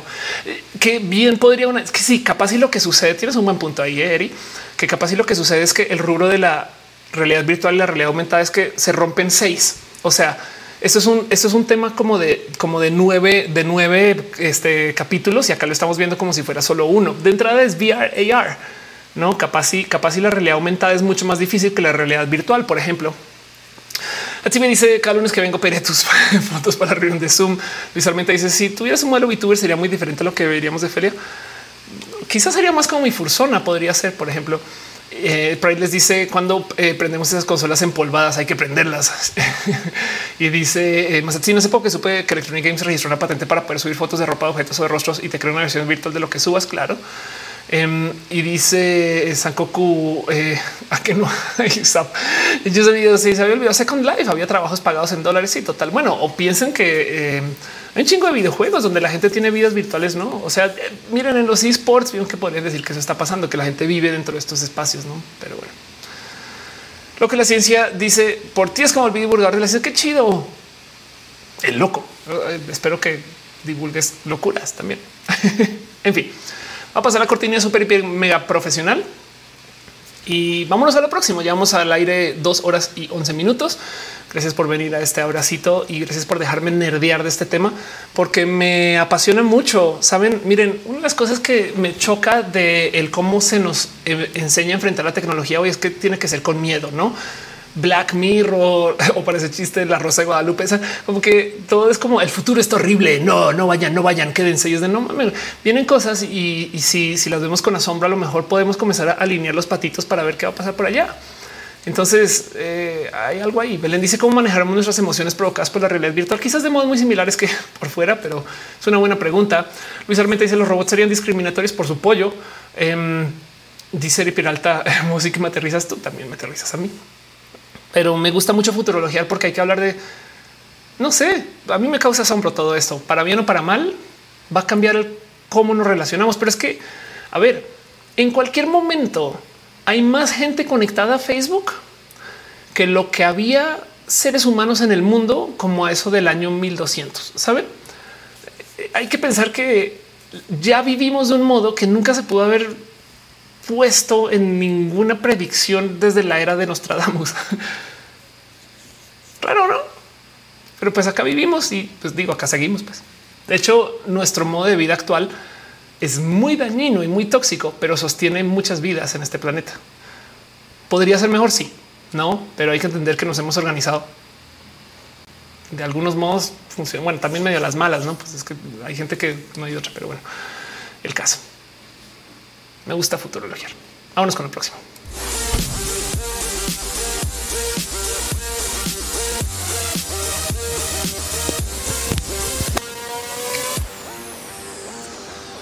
Random dice convertirnos en cyborgs va a ser inevitable. Ya somos cyborgs. El momento que tú te pones ropa, ya estás ocupando tecnología para aumentar tu cuerpo. Así las cosas. Pero bueno, Sebastián Ogreza, feliz lunes. Em, alguien se está despidiendo. Creo que este era eh, Moni. Sí, Moni Gavilanes dice: Me desconecto. Gracias por pasar. Gracias por estar acá. Seguimos al aire y tenemos muchas más cosas de las cuales quisiera platicar. Y a veces yo me tomo el tiempo de anotar las cosas que pasan entre semana. Acabo de tener tres streams la semana pasada, entonces el hecho de que pueda haber conseguido noticias para esta hasta me sorprendió. Pero de todos modos conseguí una serie de noticias. Espero que no sean tan desesperantes y horribles y fuertes y tristes como las de la semana pasada. Pero eso son, son noticias, cosas que quisiera repasar con ustedes a calidad de abrazos, nomás una pequeña mención y que ustedes sepan que eso está pasando, opinarle un poquito y que ustedes me digan también qué piensan. Y lo primero que tengo para ustedes esta semana em, es eh, el mero hecho de que hablando de, robots, no, lo primero que tengo para ustedes esta semana es una propuesta nerd, pero nerdísima. O sea, una propuesta que me voló los sesos. Yo estudié física y entonces cuando vi esto tuve un momento de qué les pasa a físicos o que se están fumando también. O sea, a lo mejor esto puede ser, es un gran descubrimiento o es una gran propuesta, quizás más que un descubrimiento, pero ahí les va. Em, diseñaron un modelo físico de la realidad que propone una quinta forma de la materia. Entonces, ubica no este eh, eh, eh, líquido, sólido, gas, plasma. se habla de una, de una potencial quinta forma de la materia, que en este caso sería la información. ¿Qué? ¿Cómo que la información? y entonces esto me da un poquito de risa en general, porque lo que es es eh, propone que cuando se hacen ciertas interacciones, no? Eh, eh, cuando se hacen ciertas interacciones o ciertos intercambios que podrían ser desde lo químico o desde lo físico, en esencia hay un principio de equivalencia que incluye la información. O sea, no solo es la masa y la energía e igual a mc al cuadrado, sino que también tenemos la información. Y esto es bien, bien, bien, bien, bien pinches profundo. O sea, chequen esto. Cuando chocas un electrón, un positrón, o sea, un antielectrón, se destruyen por completo, librando su energía equivalente en masa como fotones. La teoría de la equivalencia en la información predice que no solo estás destruyendo la masa, sino también la información interna que tiene la partícula. De esto ser cierto, la aniquilación también liberaría fotones iguales a la equivalencia de la información y la energía. En este caso, la información podría ser algún estado fundamental de la partícula, como su dirección de spin. Acá lo tradujo a giro. Eh, Emanuel Ariza dice solo hay tres estados de la materia, es física básica, no ideología, que no te engañen. y entonces esto es bien pinches profundo, porque el hecho de que la, o sea, ¿qué significa que la información sea parte de, no?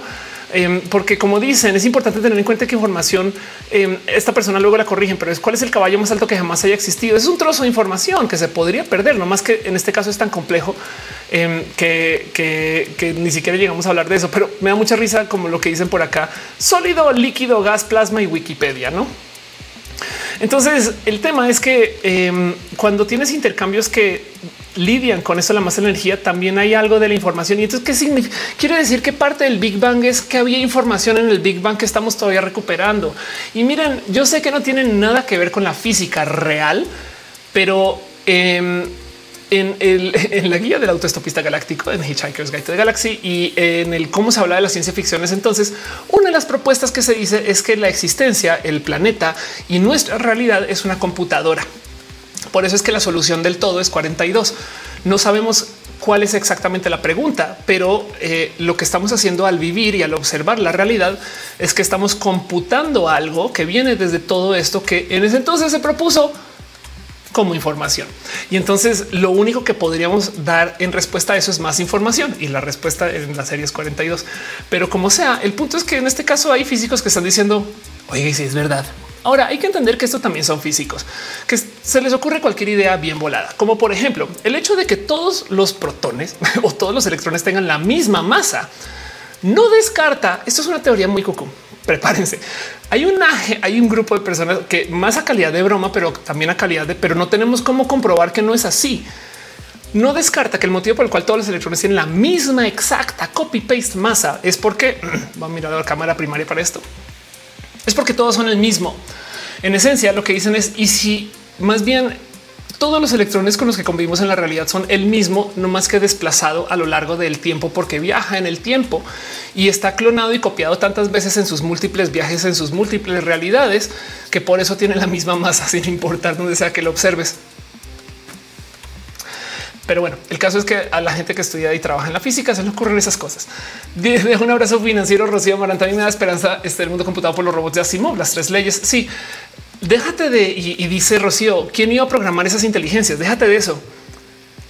¿Quién iba a hacer que se respeten esas tres leyes? Esas tres leyes son puro sueño. O sea, si tú le dices a la computadora que respete eso y, se le ocurre un modo por el cual no lo tiene que respetar, ya eso es todo, no eh, es, es moralino, no? No, no hay, no, o sea, por supuesto que se pueden hacer computadoras que no respeten eso. Pero bueno, volviendo a lo que les estaba diciendo, calidad de abrazos, ahí les dejo una nota por si quieren. Eh, eh, dice Elizabeth, los físicos nomás quieren figurar. Em, sí, ahí les dejo em, una propuesta. Eh, este es que justo lo que propone es que la información sería ahí ves un patch. Gracias por decirlo. Dice la información sería una forma de manifestación de la materia. Y este tipo de cosas se las dejo ahí nomás para que le den una investigadita, una leída más a fondo, pero sepan esto me, da, me da hasta risa que lo propongan, pero el tema es que esto es una propuesta sólida, ¿no? Mil Moreira dice, o sea que serían muchos multiversos. Podría ser. Luis Antonio Aguilar dice, tiene una teoría sobre eso mismo cuando era pequeño, pero logra visualizar la manera que lo dices. Es como las ondas de agua. Estudien física. Em, no sean como la comunicadora. Dice Toledo Javier 85 entre dos, cinco terrices está cucú. Jorge es los físicos. Tú y yo somos uno mismo. Bien, cama volante si suena muy espiritual. Sí, pues también podría ser que a lo mejor de eso viene la ayahuasca. Ya me, ok, no, no me escuchen tanto. Otra noticia que tengo para compartir con ustedes es esta noticia viral. Se las comparto, ya hablé de ella, pero voy a volver a presentarla porque es un abrazo, una cosa que pasó esta semana eh, y que se volvió viral. Primero que todo lo compartió nadie más y nada menos que Christian Van der Hens y entonces me dio un poquito de, pues si lo dice Christian, entonces es importante, pero Christian estaba de viaje y en una tienda en Alemania descubrió el futuro de los tacos. Y entonces ahí les dejo. Esta máquina no es para cortar un trompo taquero. Esto es para, para hacer corte de doner kebab. Y evidentemente, como pueden ver, es solamente una máquina para hacer el corte. No, o sea, también lo impresionante y se volvió viral porque la gente decía y el taquero que me dice que me dice cuántos quiere, güera. No, pero del otro lado hay que pensar que si esa tecnología existe, pues también deja mucho del pues, ¿por qué tenemos a gente parada enfrente del trompo haciendo el corte? No, o sea, en últimas también, por un lado es el no, o sea, le van a quitar el trabajo al taquero. Yo creo que es más probable que un grupo de taqueros, evidentemente no todos, pero un grupo de taqueros va a querer esta máquina. Saben? o sea, y el taquero a lo mejor se puede esforzar en hacer tacos que con esta máquina este, haga cortes diferentes. Estoy siendo muy optimista con mis pensares acá, pero ahí les dejo. Se volvió súper, súper viral, por supuesto. Me gusta mucho cómo lo pusieron en sopita. Adiós, taquero. no, yo lo puse en Twitter y yo decía, ¿y acaso cómo va a cortar la piña? No, pero bueno. O la otra cosa que dije es este es el taquero más mamón de todos. Ya te dije que hoy no hay luz. Dice Axe Bizarro. Yo prefiero mi taquero que lo hace con detalle, personalidad, hasta le echa extra grasa. Caro calzado dice a mí no me engañan. Ahí falta su pinchita algo de vértigo. Dice no, hombre, nada como la técnica del taquero. La hora que el pastor vuela por el aire. Taquero mucho. Dice Samael. si usted dice por qué el burger le da el sabor, diría mi papá del DF todo esto lo podemos platicar, pero se los comparto. Es una nota que se volvió súper viral y me da mucha risa porque si quisiéramos nerdear, yo creo que es mucho más profundo que solo llegó un robot a reemplazar un taquero. Pero del otro lado también hay algo que hablar ahí, no? Porque esto puede, o sea, miren, piensen en esto. Las máquinas tortilleras no eliminaron las tortilleras ¿saben? y existen, están en muchos lugares. Entonces, quizás más bien es hora de tener una plática este tema. No dice la Ramel cuáles que son árabes. Eh, ese video dice la maquinita no me va a decir cuántos, güerita. O al revés, el taquero va a estar ahí va a preguntarte más. No, no sé si tienes la razón. Dije Elizabeth, dije que era una impresora de tacos.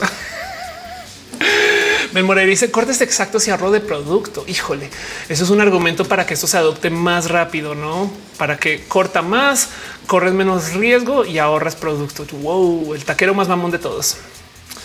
Pero bueno, otra noticia, cosas que les quiero compartir, cosas que pasaron o que pasarán en estas semanas o en estos días. Abrazos eh, en esencia. Eh, vamos a hablar un poquito de temas LGBT. Lo primero es quiero que tengan súper, súper presente que ya varias ciudades y varios estados confirmaron marcha del orgullo LGBT presencial. Y sí, es que a ver, ya, ya, o sea, yo siempre digo si hay tianguis, hay marchas, no? Eh, de paso, gracias homosexual por tenerme aquí con alegres y violetas, pero eh, sepan que aquí están en, esta página. Tenemos una lista de dónde se van a estar Jalisco, este, la Ciudad de México, que se ya también anunció, eh, Yucatán, San Luis Potosí, Zacatecas, Durango, Chihuahua y puedo seguir, no como que cada vez van a aparecer más. Entonces, ojalá nos podamos ver allá. Y si no sepan que eso está pasando y anoten las fechas, ya podemos ir poniendo esto en calendario, estas cosas que sí es importante. Claro que sí. Hace nada tuvimos una explosión de eh, eh, locura en la UNAM, quien decidió hacer casual un foro para terfas, así tal cual, que de paso hoy hubo una marcha para, eh, entre otras cosas, protestar esto. La marcha fue en contra de los discursos de odio. Se venía planeando desde mucho antes, pero pues también coincide con esto.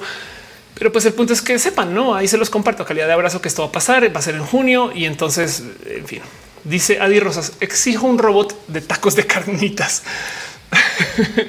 Irina Castillo dice quién me va a echar la piña cuando le guiño el ojo. Perdón, mi Camacho dice yay, se extraña el Festival de la Marcha en la Ciudad de México. Claro que sí. Así es, dice el 31 de este mes. Importa, importa mucho. Em, claro que sí, ya dice la comida hecha por personas inevitablemente contiene restos de la persona que lo prepara. Quizás lo que le da el sazón. Em, Jorge Díaz, Pastor 5000. Zaira Juárez dice estandarizar el proceso em, y dice cinco este remedio hambre hay que pedir tacos antes de que ataquen los robots. Pidan tacos. Aprovechen. Yo digo que en roja siempre tengan su consumible ahí.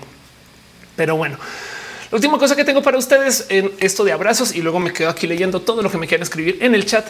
es una noticia triste Em, es más, es tan triste que me voy a preparar con eh, exactamente lo mismo que hicimos la semana pasada, porque sí, sí hay que tener esto muy, muy a la mano. Em, y es que ubican este cuento de los microplásticos, no? Los microplásticos son en esencia, pues eso, eh, eh, residuos de plástico que aparecen en lugares donde no deberían de aparecer, no? Y de dónde vienen del hecho de que consumimos cosas con plástico, desde el plástico que viene del plástico y demás. Y el tema es que em, empecemos a encontrar microplásticos en lugares muy raros, carne, peces, etc. Pues bueno, vengo aquí a decirles el muy triste que es ahora real, que se encuentran microplásticos en la sangre humana por primera vez. Y entonces hay mucho que decir. Resulta que el descubrimiento muestra que las partículas pueden viajar por el cuerpo, pueden alojarse en los órganos. Em, y aquí está la contaminación por microplásticos se detectó en la sangre humana por primera vez. Los científicos encontraron las partículas diminutas en casi el 80% de un grupo de gente analizada. Enormes cantidades de desechos plásticos se vierten en el medio ambiente. Los microplásticos contaminan todo el planeta desde la cima del Monte Everest hasta los océanos más profundos. Los científicos analizaron muestras de sangre de 22 donantes anónimos. Claro que lo pienso 80, 80 pues de 22, pero bueno, de todos modos, la mitad de las muestras contenían plástico PET que se usa comúnmente en botellas de bebidas, mientras que un tercio contenía poliestireno que se usa para envasar alimentos y otros productos. Y entonces, miren, aquí hay algo muy como de pobres vampiros, dice Ale Carre. Exacto. Acá hay algo muy como de mm, hasta de energías podría decir una, no como que como seres humanos usamos todo con plástico hasta que nos volvemos lentamente plásticos. No sé, saben como que hay algo ahí como, pero el punto es que eh, Manuel Arisa dice es una chica microplástica. Exacto. Em, y el tema es que, pues, esto qué, significa esto? Pues nada, vamos a tener todo tipo de complicaciones. Eh, o, sea, también da un poquito de sorprendiendo a nadie, no sorprendiendo. Yurka dice de qué me perdí nada más el tema general, pero ahorita me quedo aquí para leer preguntas, todo lo que me quiere escribir. Ancan Ivana dice hola. Irina dice vampiros con extrañimiento en 3, 2, 1. Cine dice F gente. no, sí, también todo eso. Pero bueno, y se los comparto un abrazo, una cosa que pasó esta semana que me parece tan fuerte de leer. No, qué está pasando en nuestro cuerpo? Se retienen las partículas en el cuerpo, son transportadas a ciertos órganos. Em, ¿Cómo pasan la barrera hematoencefálica o cómo pasaron? A ver, va, perdón, darle refresh porque quiero leer qué dice esto en inglés. Este eh, ah, caray. eh, es mi cuestionar tres profesores. Eh, wow, se estarán transportando ciertos órganos, tanto como será que están pasando la barrera este eh, cerebro, eh, sangre, hemato. A ver, vamos a traducir esto al español para nuevamente poner en duda. en fin, pero bueno, el caso es que, em, y como dice acá, esto es depresivo. Y mm, pues nada, eh, hay algo ahí acerca de cómo nos estamos llenando de químicos, cómo nos estamos llenando de plásticos y demás, no? Motivo por el cual entonces ahí les dejo la noticia. Los expertos creen que los productos tratados con PFAS como las alfombras son la fuente de los compuestos de PFAS en el aire. Nos estamos llenando con, químicos siempre tóxicos, etc.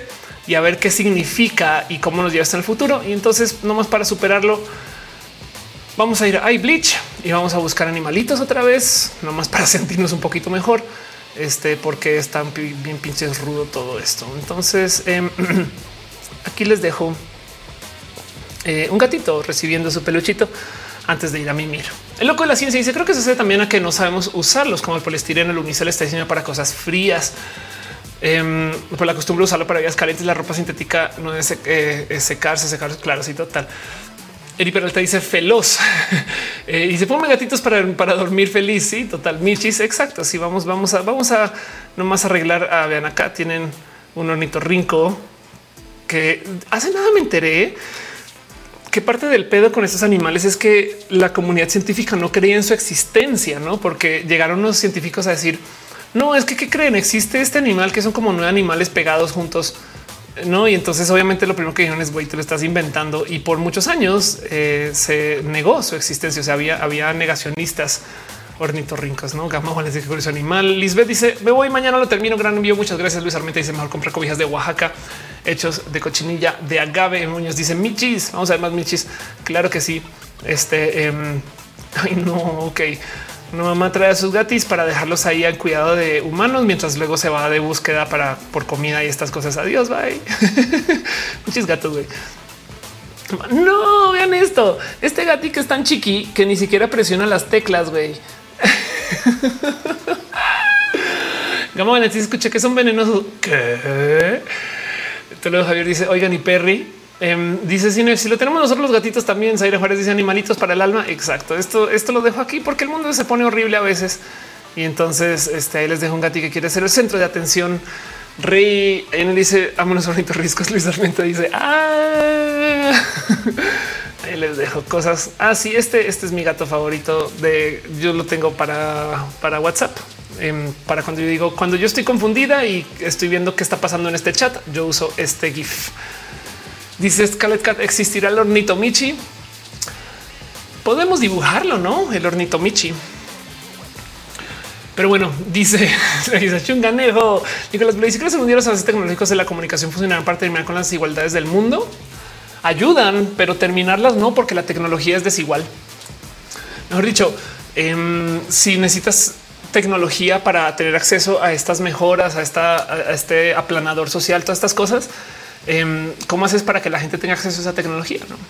Pero bueno, en fin, conejo gato dice Andrés Muñiz dice pensé que era más fácil que los unicornios que los ornitorrincos. Un poco, si lo es verdad, es mucho más fácil. Él se dice extraño Matú. Yo también extraño Matú. Hace nada me mandaron videitos nuevos de Matú. Pero bueno, va a pasar la cortinilla súper hiper mega profesional. Me quedo aquí con ustedes nomás para leer lo que sea que me quieran escribir en el chat o no.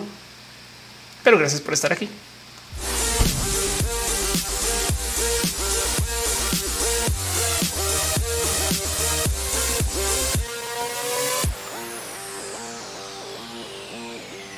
La rama del koala dice: ¿Puedes hablar de Caster Semenya? Sí, que no más por dejarlo en dicho, eh, Caster Semenya es parte de un sinfín de pláticas que he tenido en este canal acerca del deporte trans y por si se lo perdieron, aunque yo sé que ustedes no, porque ustedes pues, vienen acá, no vienen al live. Eh, subí un video la semana pasada acerca de qué pasaría, qué pasaría si nos dejamos de ser idiotas con el tema del deporte trans. O sea, si, como sociedad, en vez de decir es que está modificando su cuerpo. Es de no aceptemos que la gente modifica su cuerpo. Spoiler, se les va a arreglar todo el pinche video porque soy así horrible. O pues seguramente porque ya lo vieron.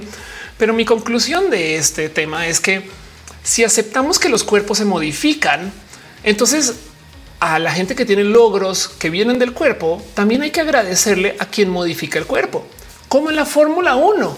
La Fórmula 1 tiene competencia de pilotos y tiene competencia de constructores. Entonces, si podemos modificar el cuerpo tanto que podemos literal crear un Leonel Messi por diseño, saben? Entonces deberíamos de tener un campeonato de constructores de atletas y un campeonato de atletas, no a la par, de paso todos mixtos, porque cualquier persona podría hacer lo que quiera con su cuerpo. Entonces, bueno, el caso, em, ese video está, está ahí en mi canal. Y se los dejo. Se llama ¿Qué tiene malo que una mujer trans compita en la categoría de mujeres? Pero la verdad es que habla de mucho más que solo la gente trans. Está ahí ese tema. Pues porque clickbait YouTube me obliga a poner este tipo de títulos. Ha funcionado bien para los views que recibe mi canal. Pero el punto es que una de las cosas de las que se habla acá es de cómo em, existe esta presión hormonal para entender que según esto ya cambió, pero según hombre es quien tiene tal nivel de testosterona en su sangre y mujer es quien tiene tal otro nivel de testosterona en su sangre. Por si no lo saben, yo tengo un nivel de testosterona groseramente bajo hasta para una mujer cisgénero. Yo trato de que sea cero, cero y no la logro, logro como 0.001, pero es muy bajo, es mucho más bajo de lo que una mujer cisgénero. Eh, y uso bloqueadores, no sé qué hablar, pero el punto es que si tú tienes tu testosterona baja, estás haciendo el opuesto de lo que hace la gente cuando se quiere dopar. No, cuando la gente se quiere dopar, o sea, toma testosterona. Eso es lo que se inyectan. Y entonces, como mujer trans, esto te cambia hace nada vi un grupo de morras trans chidas ahí en Twitter que estaban discutiendo cuánta altura han perdido por su transición hormonal. Porque cuando pierdes masa muscular también pierdes, pierdes altura. De hecho, también pierdes tallas de zapato a veces, de eh, las manos también. Y entonces hay muchas cosas que pasan. Pero el punto es que em, con este desmadre del pánico trans, hicieron una decisión así muy cojo que afortunadamente ya deshicieron, pero la decisión fue si tú tienes la testosterona más alto que esto, no puedes competir en la categoría femenil. Y por supuesto que apareció una morra que no era trans, potencialmente intersexual, pero no era trans. O sea, se le asignó y vivió, no que tiene la testosterona más alto que eso. En la situación de Michael Phelps y sus ventajas en el deporte, se le celebró toda la ventaja. Michael Phelps tiene más medallas olímpicas que los próximos como 20 atletas es una cosa muy desmedida. O sea, el güey tiene tantas medallas olímpicas que puede hacer así videos de bañándose en ellas, saben? Y se le celebra su claro, porque es que las manos miden más y su altura y sus pulmones y la sangre, millones de cosas han dicho Michael Phelps, no? Y se celebra. Ahora parece una morra que tiene una ventaja por tener un alto nivel de testosterona en su sangre. Y la decisión, vean la misoginia, la decisión fue vamos a obligarla a que se quite esa ventaja. Porque cuando se trata de mujeres, lo siento. Entonces, por supuesto que esto armó un tipo de un desmadre muy cucú, porque no sé qué es. O sea, por culpa de del pánico trans, estamos quitándole a una mujer que no es trans el derecho a competir. Saben? Y todo esto supuestamente dentro de protegiendo al deporte femenil, que es una estúpida, o sea, es la excusa más idiota de todas, porque no más para dejarlo en claro, el motivo por el que existen categorías femeniles es porque en históricamente muchos vatos se han quejado de que tienen que competir contra mujeres y entonces hacen lo imposible para que hagan su propia liga. Y Ahora hay gente que dentro de la misoginia de la crianza cree que el motivo por el cual hay una liga de mujeres es porque las mujeres son por definición inferiores a los hombres, que es falso. En un chingo de deportes es falso. Por, pero es que las mujeres no tienen los récords tan altos que los hombres no sé qué, porque sistémicamente e históricamente se le ha negado el acceso a las mujeres a entrenar como los hombres. Arranquemos por ahí, porque a las niñas desde chiquitas se les dice que no son tan activas que los como los niños, o si son muy activas se les niega. Si, si están entrenando mucho, se les dice no hagas mucho ejercicio porque te vas a poner musculosa y una mujer con músculos no es chida. Entonces eso hace que un chingo de atletas que potencialmente ser atletas de calidad mundial no lo sean. Y entonces eh, solucionar ese problema histórico va a tomar mucho tiempo, pero en el Inter, en las ligas donde sí se permite la alta modificación de cuerpos como CrossFit, que técnicamente no checa por el doping. Entonces ahí sí vemos que están muy a la par los cuerpos de hombres y mujeres y muy a la par los tiempos y las capacidades. Pero entonces el tema ahí es que lo que pasó con Caster Semenya es injustísimo, porque Caster Semenya, em, para rematar, tiene un tema que actúa muy en su contra. Y es que Caster Semenya, dentro de todo este mierdero, es negra. Y entonces, por supuesto, que quien se está quejando de ella son las atletas blancas que no tienen sus números. Pero pues es que el tema es que pones una foto así frente a una audiencia de morras blancas transfóbicas y lo primero que van a decir es es un vato. Y es que injusto, pobrecitas mujeres, ¿saben? Como que esto es lo más triste de todo. O sea, chequen nomás en CrossFit eh, Games Female Winners. Chequen nomás el tema de los cuerpos de las morras en CrossFit, donde se permite, se alienta, eh, se habla acerca de que claro que pueden modificar sus cuerpos. Y entonces si comparamos los cuerpos de vatos contra los cuerpos de morras, están muy a la par están muy, muy, muy a la par. Y por supuesto que hay variabilidad y diferencia. Me explico, pero de todos modos em, hay algo ahí donde los tiempos van muy a la par. Y lo que sucedió con el caso de Caster Semenya es que es en una gran parte racismo y en otra gran parte transfobia. Y pues por supuesto, de todos lados y como sea que lo vean, es una injusticia total, porque aquí hay gente que dice las mujeres todas tienen un nivel de testosterona de aquí para abajo. Llega una mujer que tiene nivel de testosterona más alto. No, tú estás haciendo trampa. Limítate en vez de subir el límite para que incluya Caster Semenya. Me explico cómo no, cómo no fue esa la solución. Pero bueno, en fin, entonces eso es todo lo que tengo que decir. En el video de YouTube em, que me gusta mucho más este tema, en vez de hablar de lo injusto que es y bla, bla, como que yo siento que si todo el mundo está discutiendo eso, vean este, donde, donde aquí en este video me doy chance de nerdear de qué viene si dejamos de, hablar de esto. Saben como que no es que, o sea, si hablemos de esto, Deli, pero, pero también hay un poco de hay tanto más, hay tanto, tanto, tanto más. Eh, vean esta nota, porque es probable que las mujeres estadounidenses vuelvan a superar a los hombres en los Juegos Olímpicos. Esto es una estadística real. Sinet dice debería no por el género, sino por la similitud en capacidades físicas. Podría ser más justo. Sí, el problema es que siempre y cuando tengamos injusticias sistémicas, vamos a, necesitar una liga femenil. Caro dice que acepten que hay gente intersex que también es trans. Por supuesto, por supuesto también. Y, es que el tema aquí es que em, a todas estas con el tema de eh, género en el deporte y la gente no binaria, saben, también es, o sea, pero sepan que em, el tema aquí es que yo creo mi propuesta al deporte es esta. Ahí les va. Tenemos eh, una liga femenil que hay que tenerla porque a las mujeres se nos ha excluido mucho y entonces esa liga se necesita para de verdad de muchos modos arreglar, si lo quieren ver, una como injusticia histórica. Saben como que hay algo ahí del como em, no, no, no se le ha permitido a las mujeres ser parte de TC. ¿no? Entonces la liga tiene que existir sí o sí.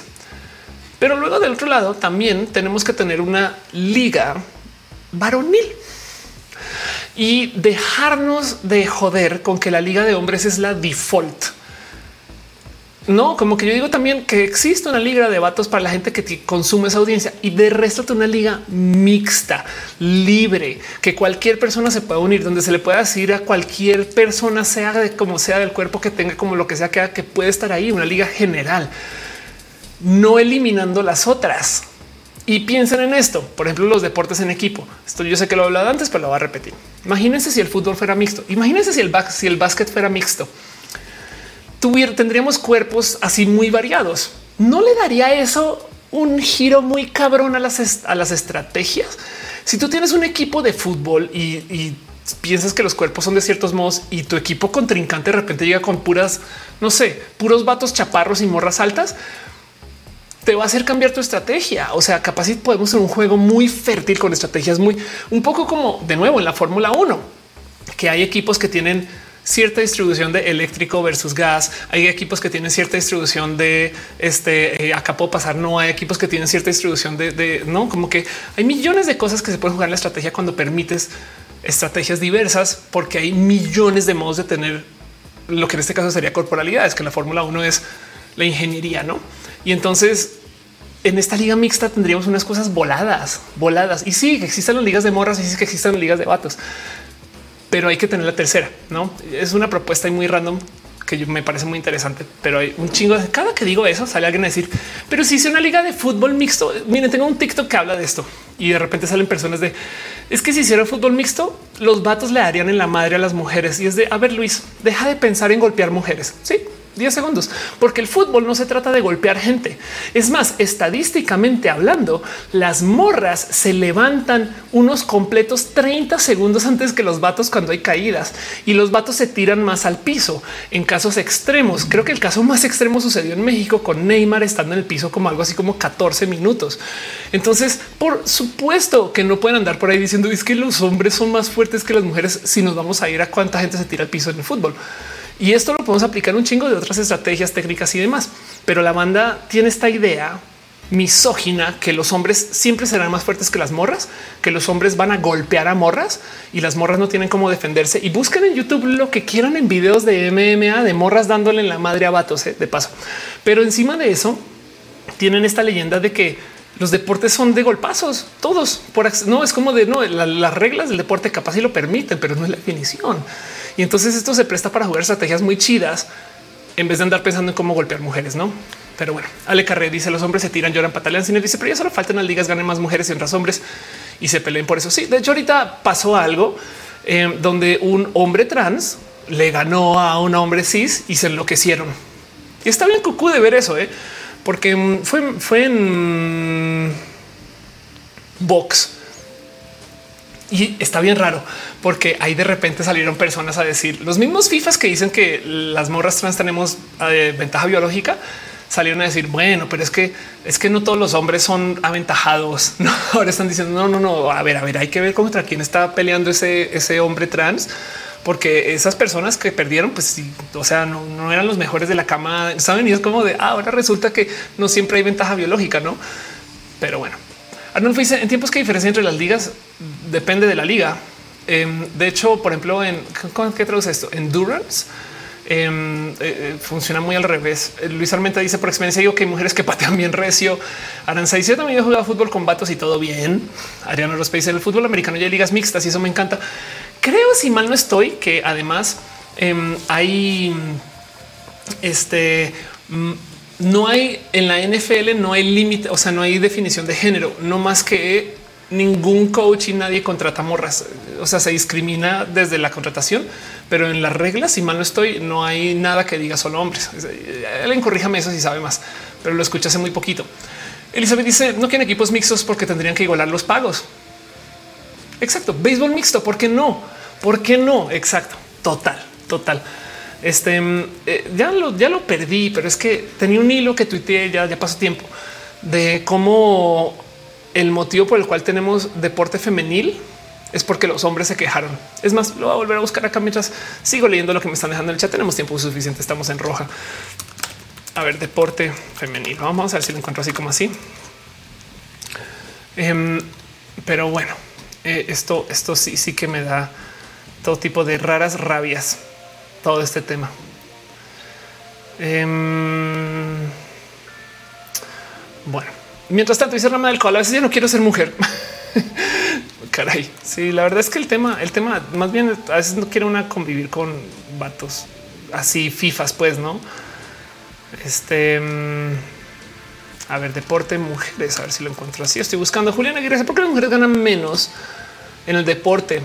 Porque se cree, existe la leyenda de que son menos interesantes, de que traen menos audiencia, de que eh, tantas cosas.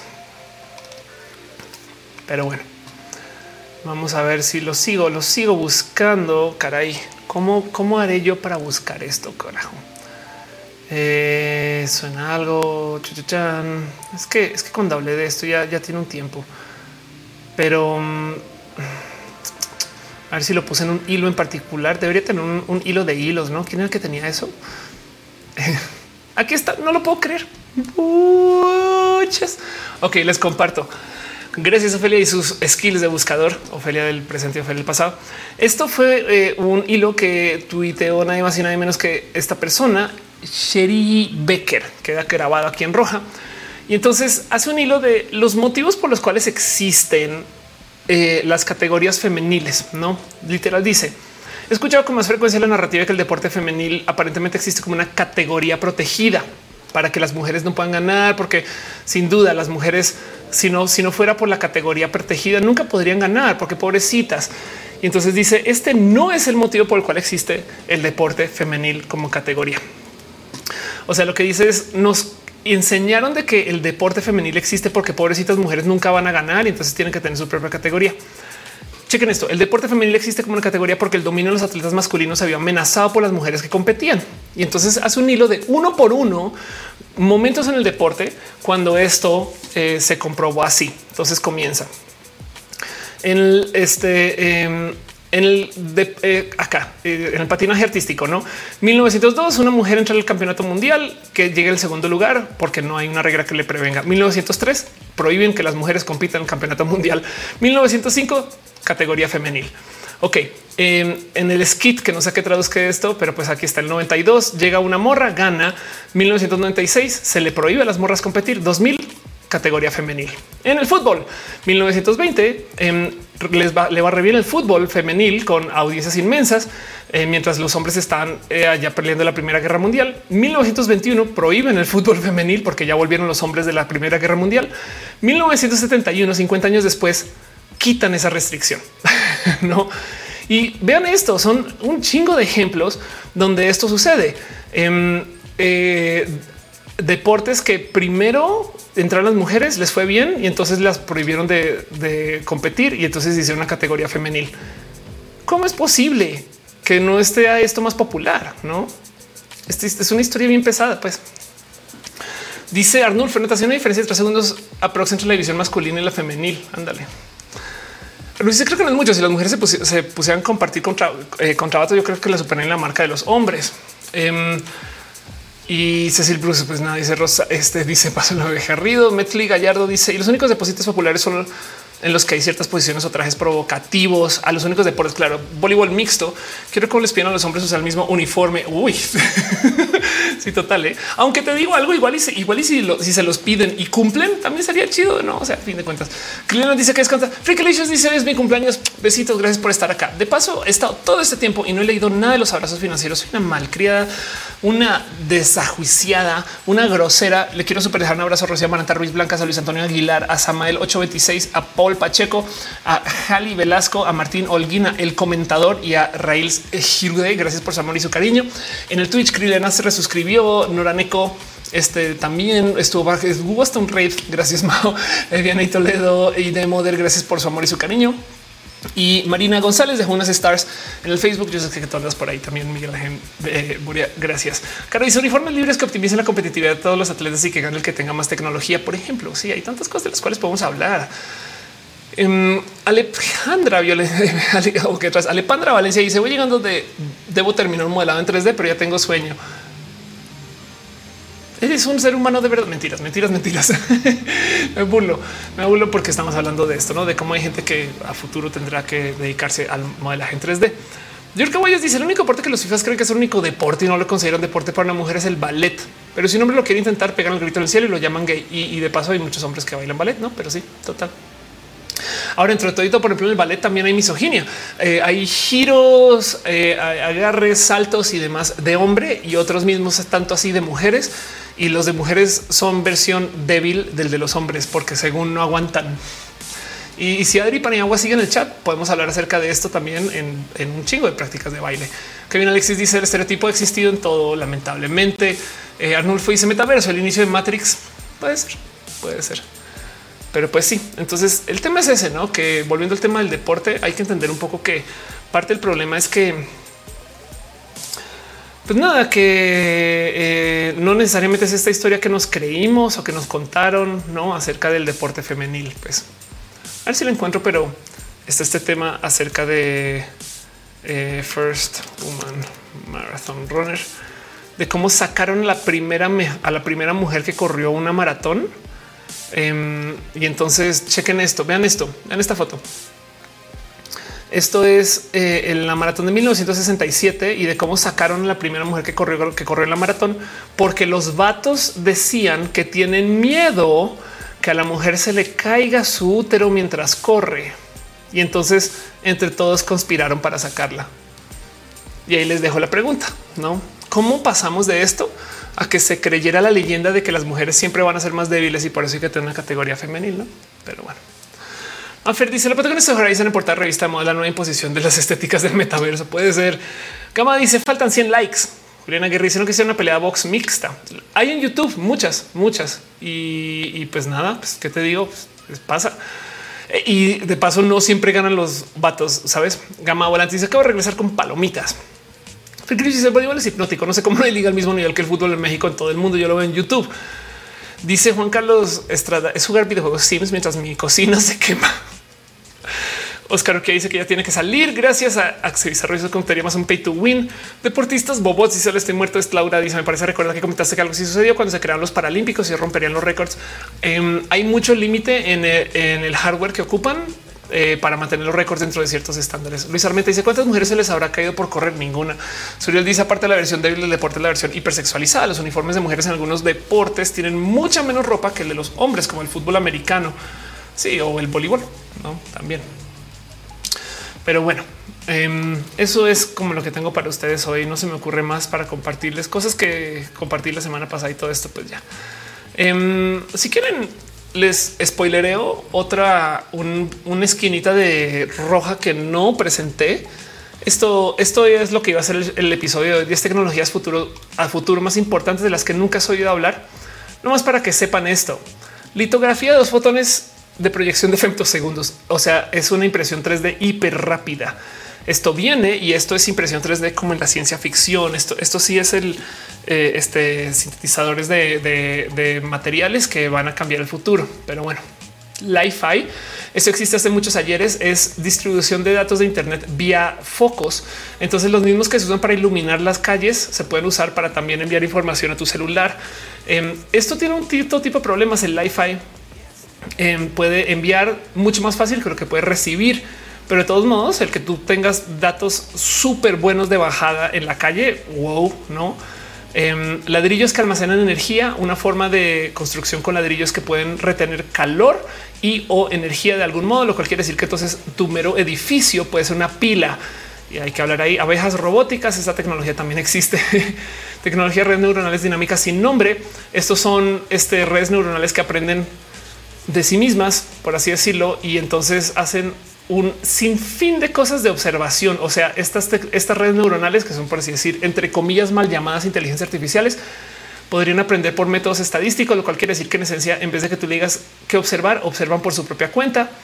Em, agua del mar como combustible. Este eh, eh, y bueno, el caso ah, y una, eh, también vienen cambios en criptografía, además, se chequen esto. Entonces hay, hay, varias cosas que me parecen muy bonitas de compartir y esto iba a ser el roja de hoy. No lo fue porque quise nerdear de otro tema, pero se los comparto ahí para que sepan. Sinef dice ladrillos inteligentes. Si suena bien tonto, ¿no? es un ladrillo inteligente. Ay, ay, ay. Dice Scarlett, lo mismo pasó con el ciclismo, que se cayera el útero y el mito de la virginidad, la natación, la menstruación, parece tan surrealista. Lo más impresionante es lo reciente que es. Luis dice la animación más pequeña del mundo hecha átomo por átomo. Ya lo viste. Claro que sí, fue el caballito ese, no? Ahora estoy muerto. Dice Star Trek. Claro que sí. Gama dice lo necesito. Zaira Juárez es el equivalente. Nos volvieron musas porque como artistas nos temen. Wow. Sí. Arnulfo dice abrazos. Claro que sí. Pricklish dice Jiu-Jitsu mixto, Kempo mixto, Judo mixto. Todo eso, eh, claro que se puede porque es meramente técnica. Esgrima, tiro con arco, gimnasia. y les digo algo. A ver, volvamos. Este es mi ejemplo más clásico de todos. No, yo sé que yo sé que ya, ya, ya, ya tengo quemado este tema, pero es que primero que todo, ah, sí admiro a estas morras también, no? Pero yo creo que lo que más admiro es que es en esta práctica sí modifican su cuerpo. güey. Estas morras sí toman testo, güey. Y sí se, o sea, cada rato hay escándalos de cuando se van a otro deporte y entonces resulta que pues que no entran, no, o sea, que no pasan pruebas de nada, güey.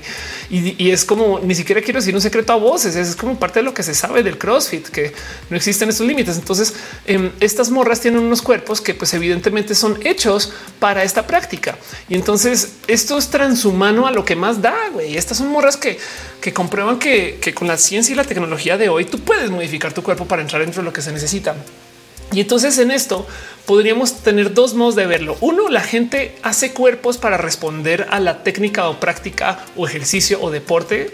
O dos, cambiamos de modos drásticos el deporte para permitir cuerpos ultra diversos, no? Y entonces no solo se vuelve el tema de técnica, sino que también es técnica y corporalidades. Esto me parece bellísimo de ver, no es parte de la profesionalización del deporte. Claro que sí. Alejandra Valencia dice cierto. Me hicieron recordar los mitos de cuando las mujeres subimos a la bici. Verdad? A mí se me olvida eso también. ¿eh? Esta es la razón. Dice llama Valentín. Quiero que una de ellas me ame y me proteja. Dice Luis Armenta, las casi están potentes. Em, el mejor tatuaje en la cara, el microblading. claro, total. Juan Carlos dice em, ya no tienen rating. Eh, dice Eduardo Camacho, ¿cuándo crees que dejemos de lado estas diferencias en los deportes y qué se ocupa para hacerlo? Pues es que el tema no es, o sea, a ver, las diferencias van a existir de todos modos. Em, lo que vamos a tener que dejar de lado es la exclusión. O sea, el problema es cuándo, cuándo se va a acabar el hate. no, ese es el problema. ¿Cuándo se va a acabar eh, la, energía de la exclusión, cuando se van a acabar los, los, malos tratos, cuando se va a acabar, no como que hay tanto ahí detrás de eh, nuestro problema de vida en general, no? Pero bueno, creo que con eso voy a irme cerrando y despidiendo un poquito. Este no más quisiera súper, súper agradecerles y pues nada. Eh, dejar ahí en presente que ha sido un show muy bonito y que agradezco mucho que nos podamos ver hoy. Hoy de nuevo estoy teniendo un raro momento de descanso entre gira, aunque otra vez comienza la locura. Miren, tengo todo hecho un desorden y un desmadre. O sea, ya no sé dónde es arriba, dónde es abajo.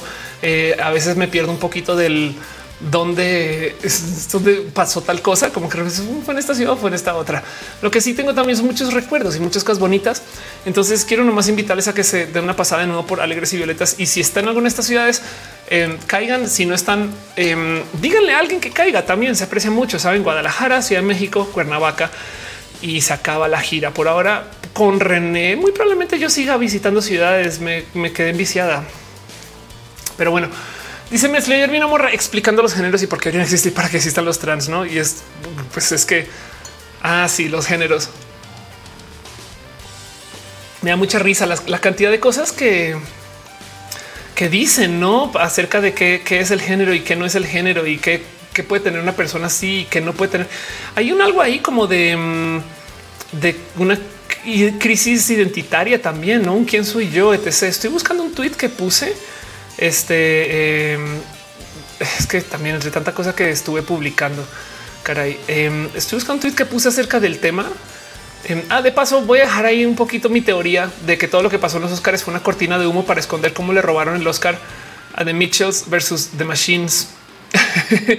Pero bueno, sí, caray, como el, el eh, cómo la gente se inventa todo tipo de raras cosas acerca de qué son los géneros y cómo están y qué significan y demás. Le estoy dando una escuela. Aquí está, aquí está. No quise poner la terfa, pero cheque el mensaje nomás. Las verdaderas mujeres sabemos distinguir.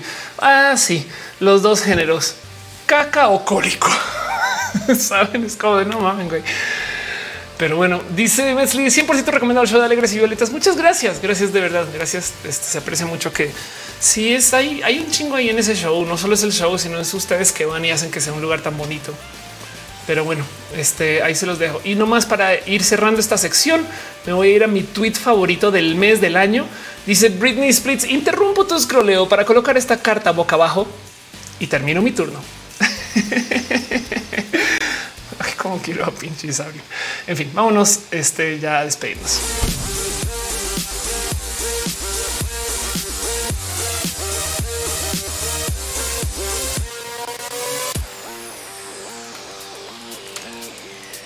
Ay, ay, ay, ay, ay, ay, ay, ay, ay.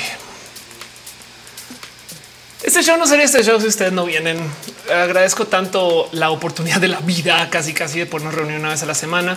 Agradezco mucho que cuando nos vemos en espacios físicos nos reconocemos, nos conocemos, nos entendemos y sobre todo nos damos mucho cariño y amor. Hay algo ahí donde a mí me gusta pensar que somos una como gran familia que nos reunimos y que nos sentamos aquí para estar. Está mucha gente saludando, lo cual esto me huele a raid. Entonces, gracias por pasar. Em, ¿Cómo le dice en español raid? Como el se está acabando el stream, pero gracias por pasar de todos modos. ¿Quién radio? ¿Quién, quién radio? Lord de Lion Court envió un chingo de gente. Muchas gracias, muchas gracias de verdad. Gracias por tu cariño y tu amor. Eh, sean ustedes bienvenidos a la despedida de Roja cuando yo leo los nombres de la gente que está en el chat porque ya se está acabando el show. Entonces quiero superar las gracias a la gente chida que hace que este show funcione y que se encarga de que este show tenga eh, mucho amor. Ese show no podría suceder si no fuera porque hay gente que está en el Patreon. Entonces lo siento mucho por la gente que está este, llegando vía el rey, pero sepan que todos los lunes transmitimos y nos dedicamos a sacarnos un poquito de cariño y amor Ahora te quiero dar cariño a la gente que está suscrita a las varias plataformas por las cuales se suscriben, como por ejemplo el Patreon. Nadie más y nadie menos que Ana Navarro, Ballena Gordita, Guillermo Lanfares, Simja, Jaraiche, Ignis 13, Aflicta, Artis Rocho, Cuevas, Francisco Godínez, Pollo Rico Pollo, y Trinipe, ahora este puerto dice carta trampa activada. Gracias por ser parte esto. También la gente chida que está suscrita es de los otros esquemas Sankoku 66 y Santos G, Yanko Abel, Yaja Ilustra, Wendy, Víctor Hugo, el Calderón Vía Enix Val, un polinomio se balanceaba, Tiffany, de Crazy 014 Sol Media Estudio sobre lo que del un Silk C0507 Sensates de Mente Sanda Bella Renier Cruz René Alberto Tegamina, Cata Raúl Fomperosa Rafael Villalobos Frailes Yucatán Pollo Rico Pollo Pink Toudet Perruno H. También te queremos a ti Perruno Pena Rubra Paulina C.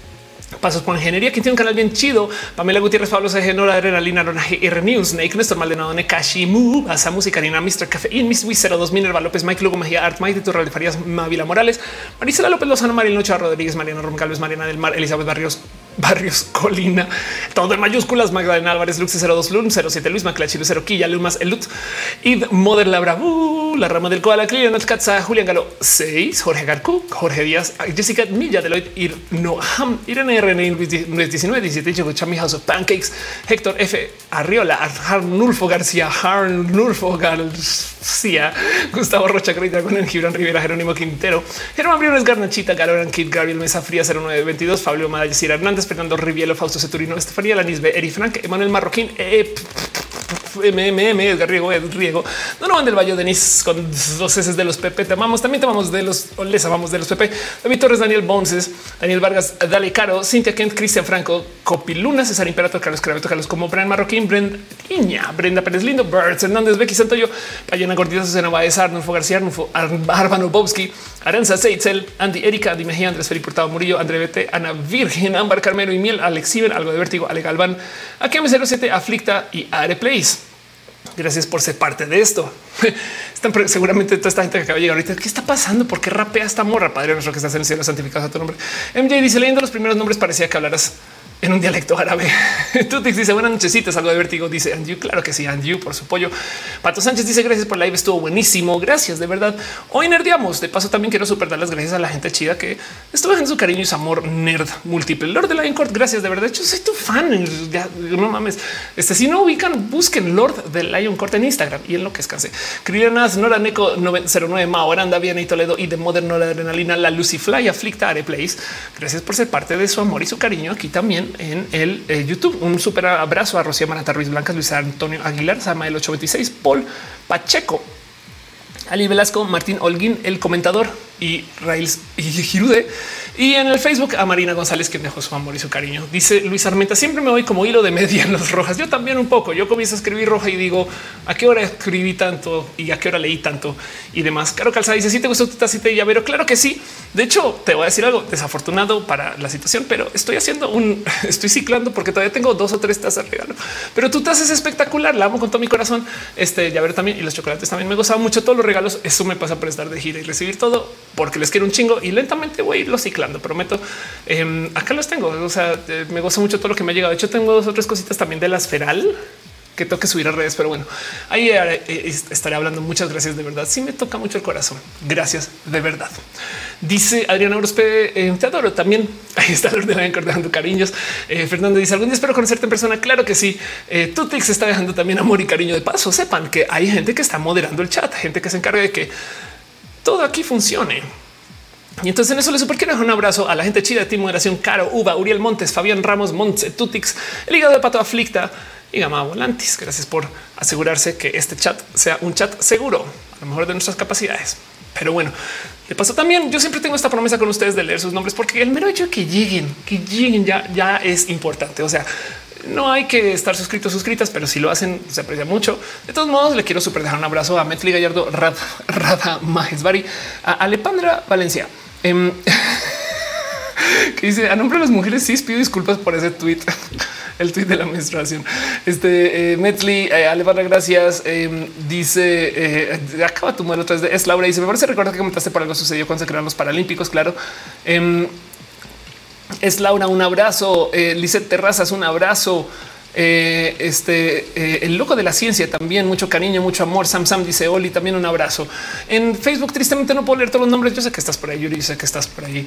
Este la gente bonita que viene desde el Facebook, avísenme también. Si no les veo, denme su nombre. Todo no pasa nada en el Facebook, por ejemplo. Perdona, ¿cuál Facebook? Ya estoy bien, uh, ya me estoy enloqueciendo. En el Twitch están personas y gente bonita y espectacular y súper chida. Como eh, aquí está 14, 12 Liminary Argonavis, Adler, Levetanium, Alba Dax, algo de vértigo, Ambar, Carmelo Miel, Ana Fujoshi, 227, Aren 93, Atenax, Bizarro, Bisha Unknown. Yo creo que sé que Bisha eres Brina Corenti, Cecil Bruce, Chowon, bajo JP, Claire Rupica, Remote Commander Root, Cori Ramos, Daniel Bonces, Dani Kors de los Pepe Denis, haces de Jules, ah, eh, madre mía, este de Ana Salas, Edelina, Eduardo RL29, Fanalizón 55, Flamingo, AG, Flor de Lluvia, Fran Lu 1030, Gerald Nightlights, Yo Senpai 89, Guild, perdón, sí, Guld Goa, Irma, bajo bebé, Calviso 08, Caxis, Caxi PS 06, Cabo Fes, la Kylie, Leichu 01, Lord The Lion Court oficial, Lucas Mama Huevo, quien si no eres una persona venezolana tenemos que hablar. Lo que bajo Richan, el Luigi, este Dindon. Dino, Licosignio, Mijal, Lucy Karina, Nagisachi, eh, también Napilut, aquí bajo hace 001, Natu from Co, NFI, Moon, Papi Crocs, Pat BAC, Perejil Antro. To Dead Priceless Yucatán.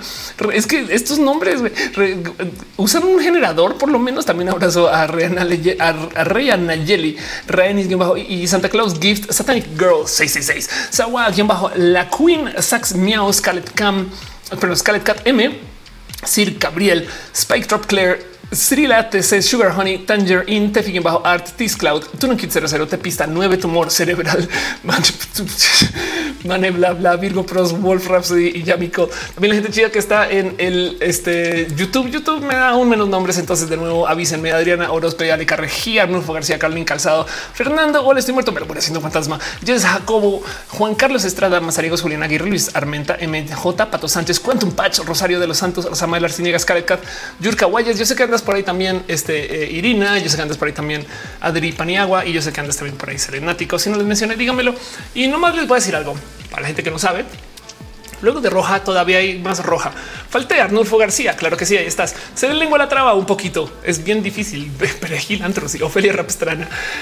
Para la gente que no sabe, em, luego de roja yo publico un episodio grabado de un roja que ya presenté. O sea, ese mismo guion se presenta, se edita y hay gente que lo edita bien chido. Dos personas ahorita están este, eh, eh, la mejor trans editora del Internet, que es nada más y nada menos que Lisa Sonrisas. Y también está Cori, quien eh, hay mucho que decir acerca de Cori, pero bueno, el punto es que conozcanle a cada quien, porque yo hago una locura. Y es que como editores o editoras o como la gente de Team Edición, yo les digo editen a gusto y yo veo el video cuando lo publico. O sea, como que para mí editar es inscribirte en el proyecto. Saben como que editar es eh, meterte en el, hacer propuestas, no? Y, como que de muchos modos yo siento que por consecuencia también ahora se vuelve su video. No, yo sé que hay mucha gente que se le contrata para ah, edítamelo, entrégamelo, listo, bye.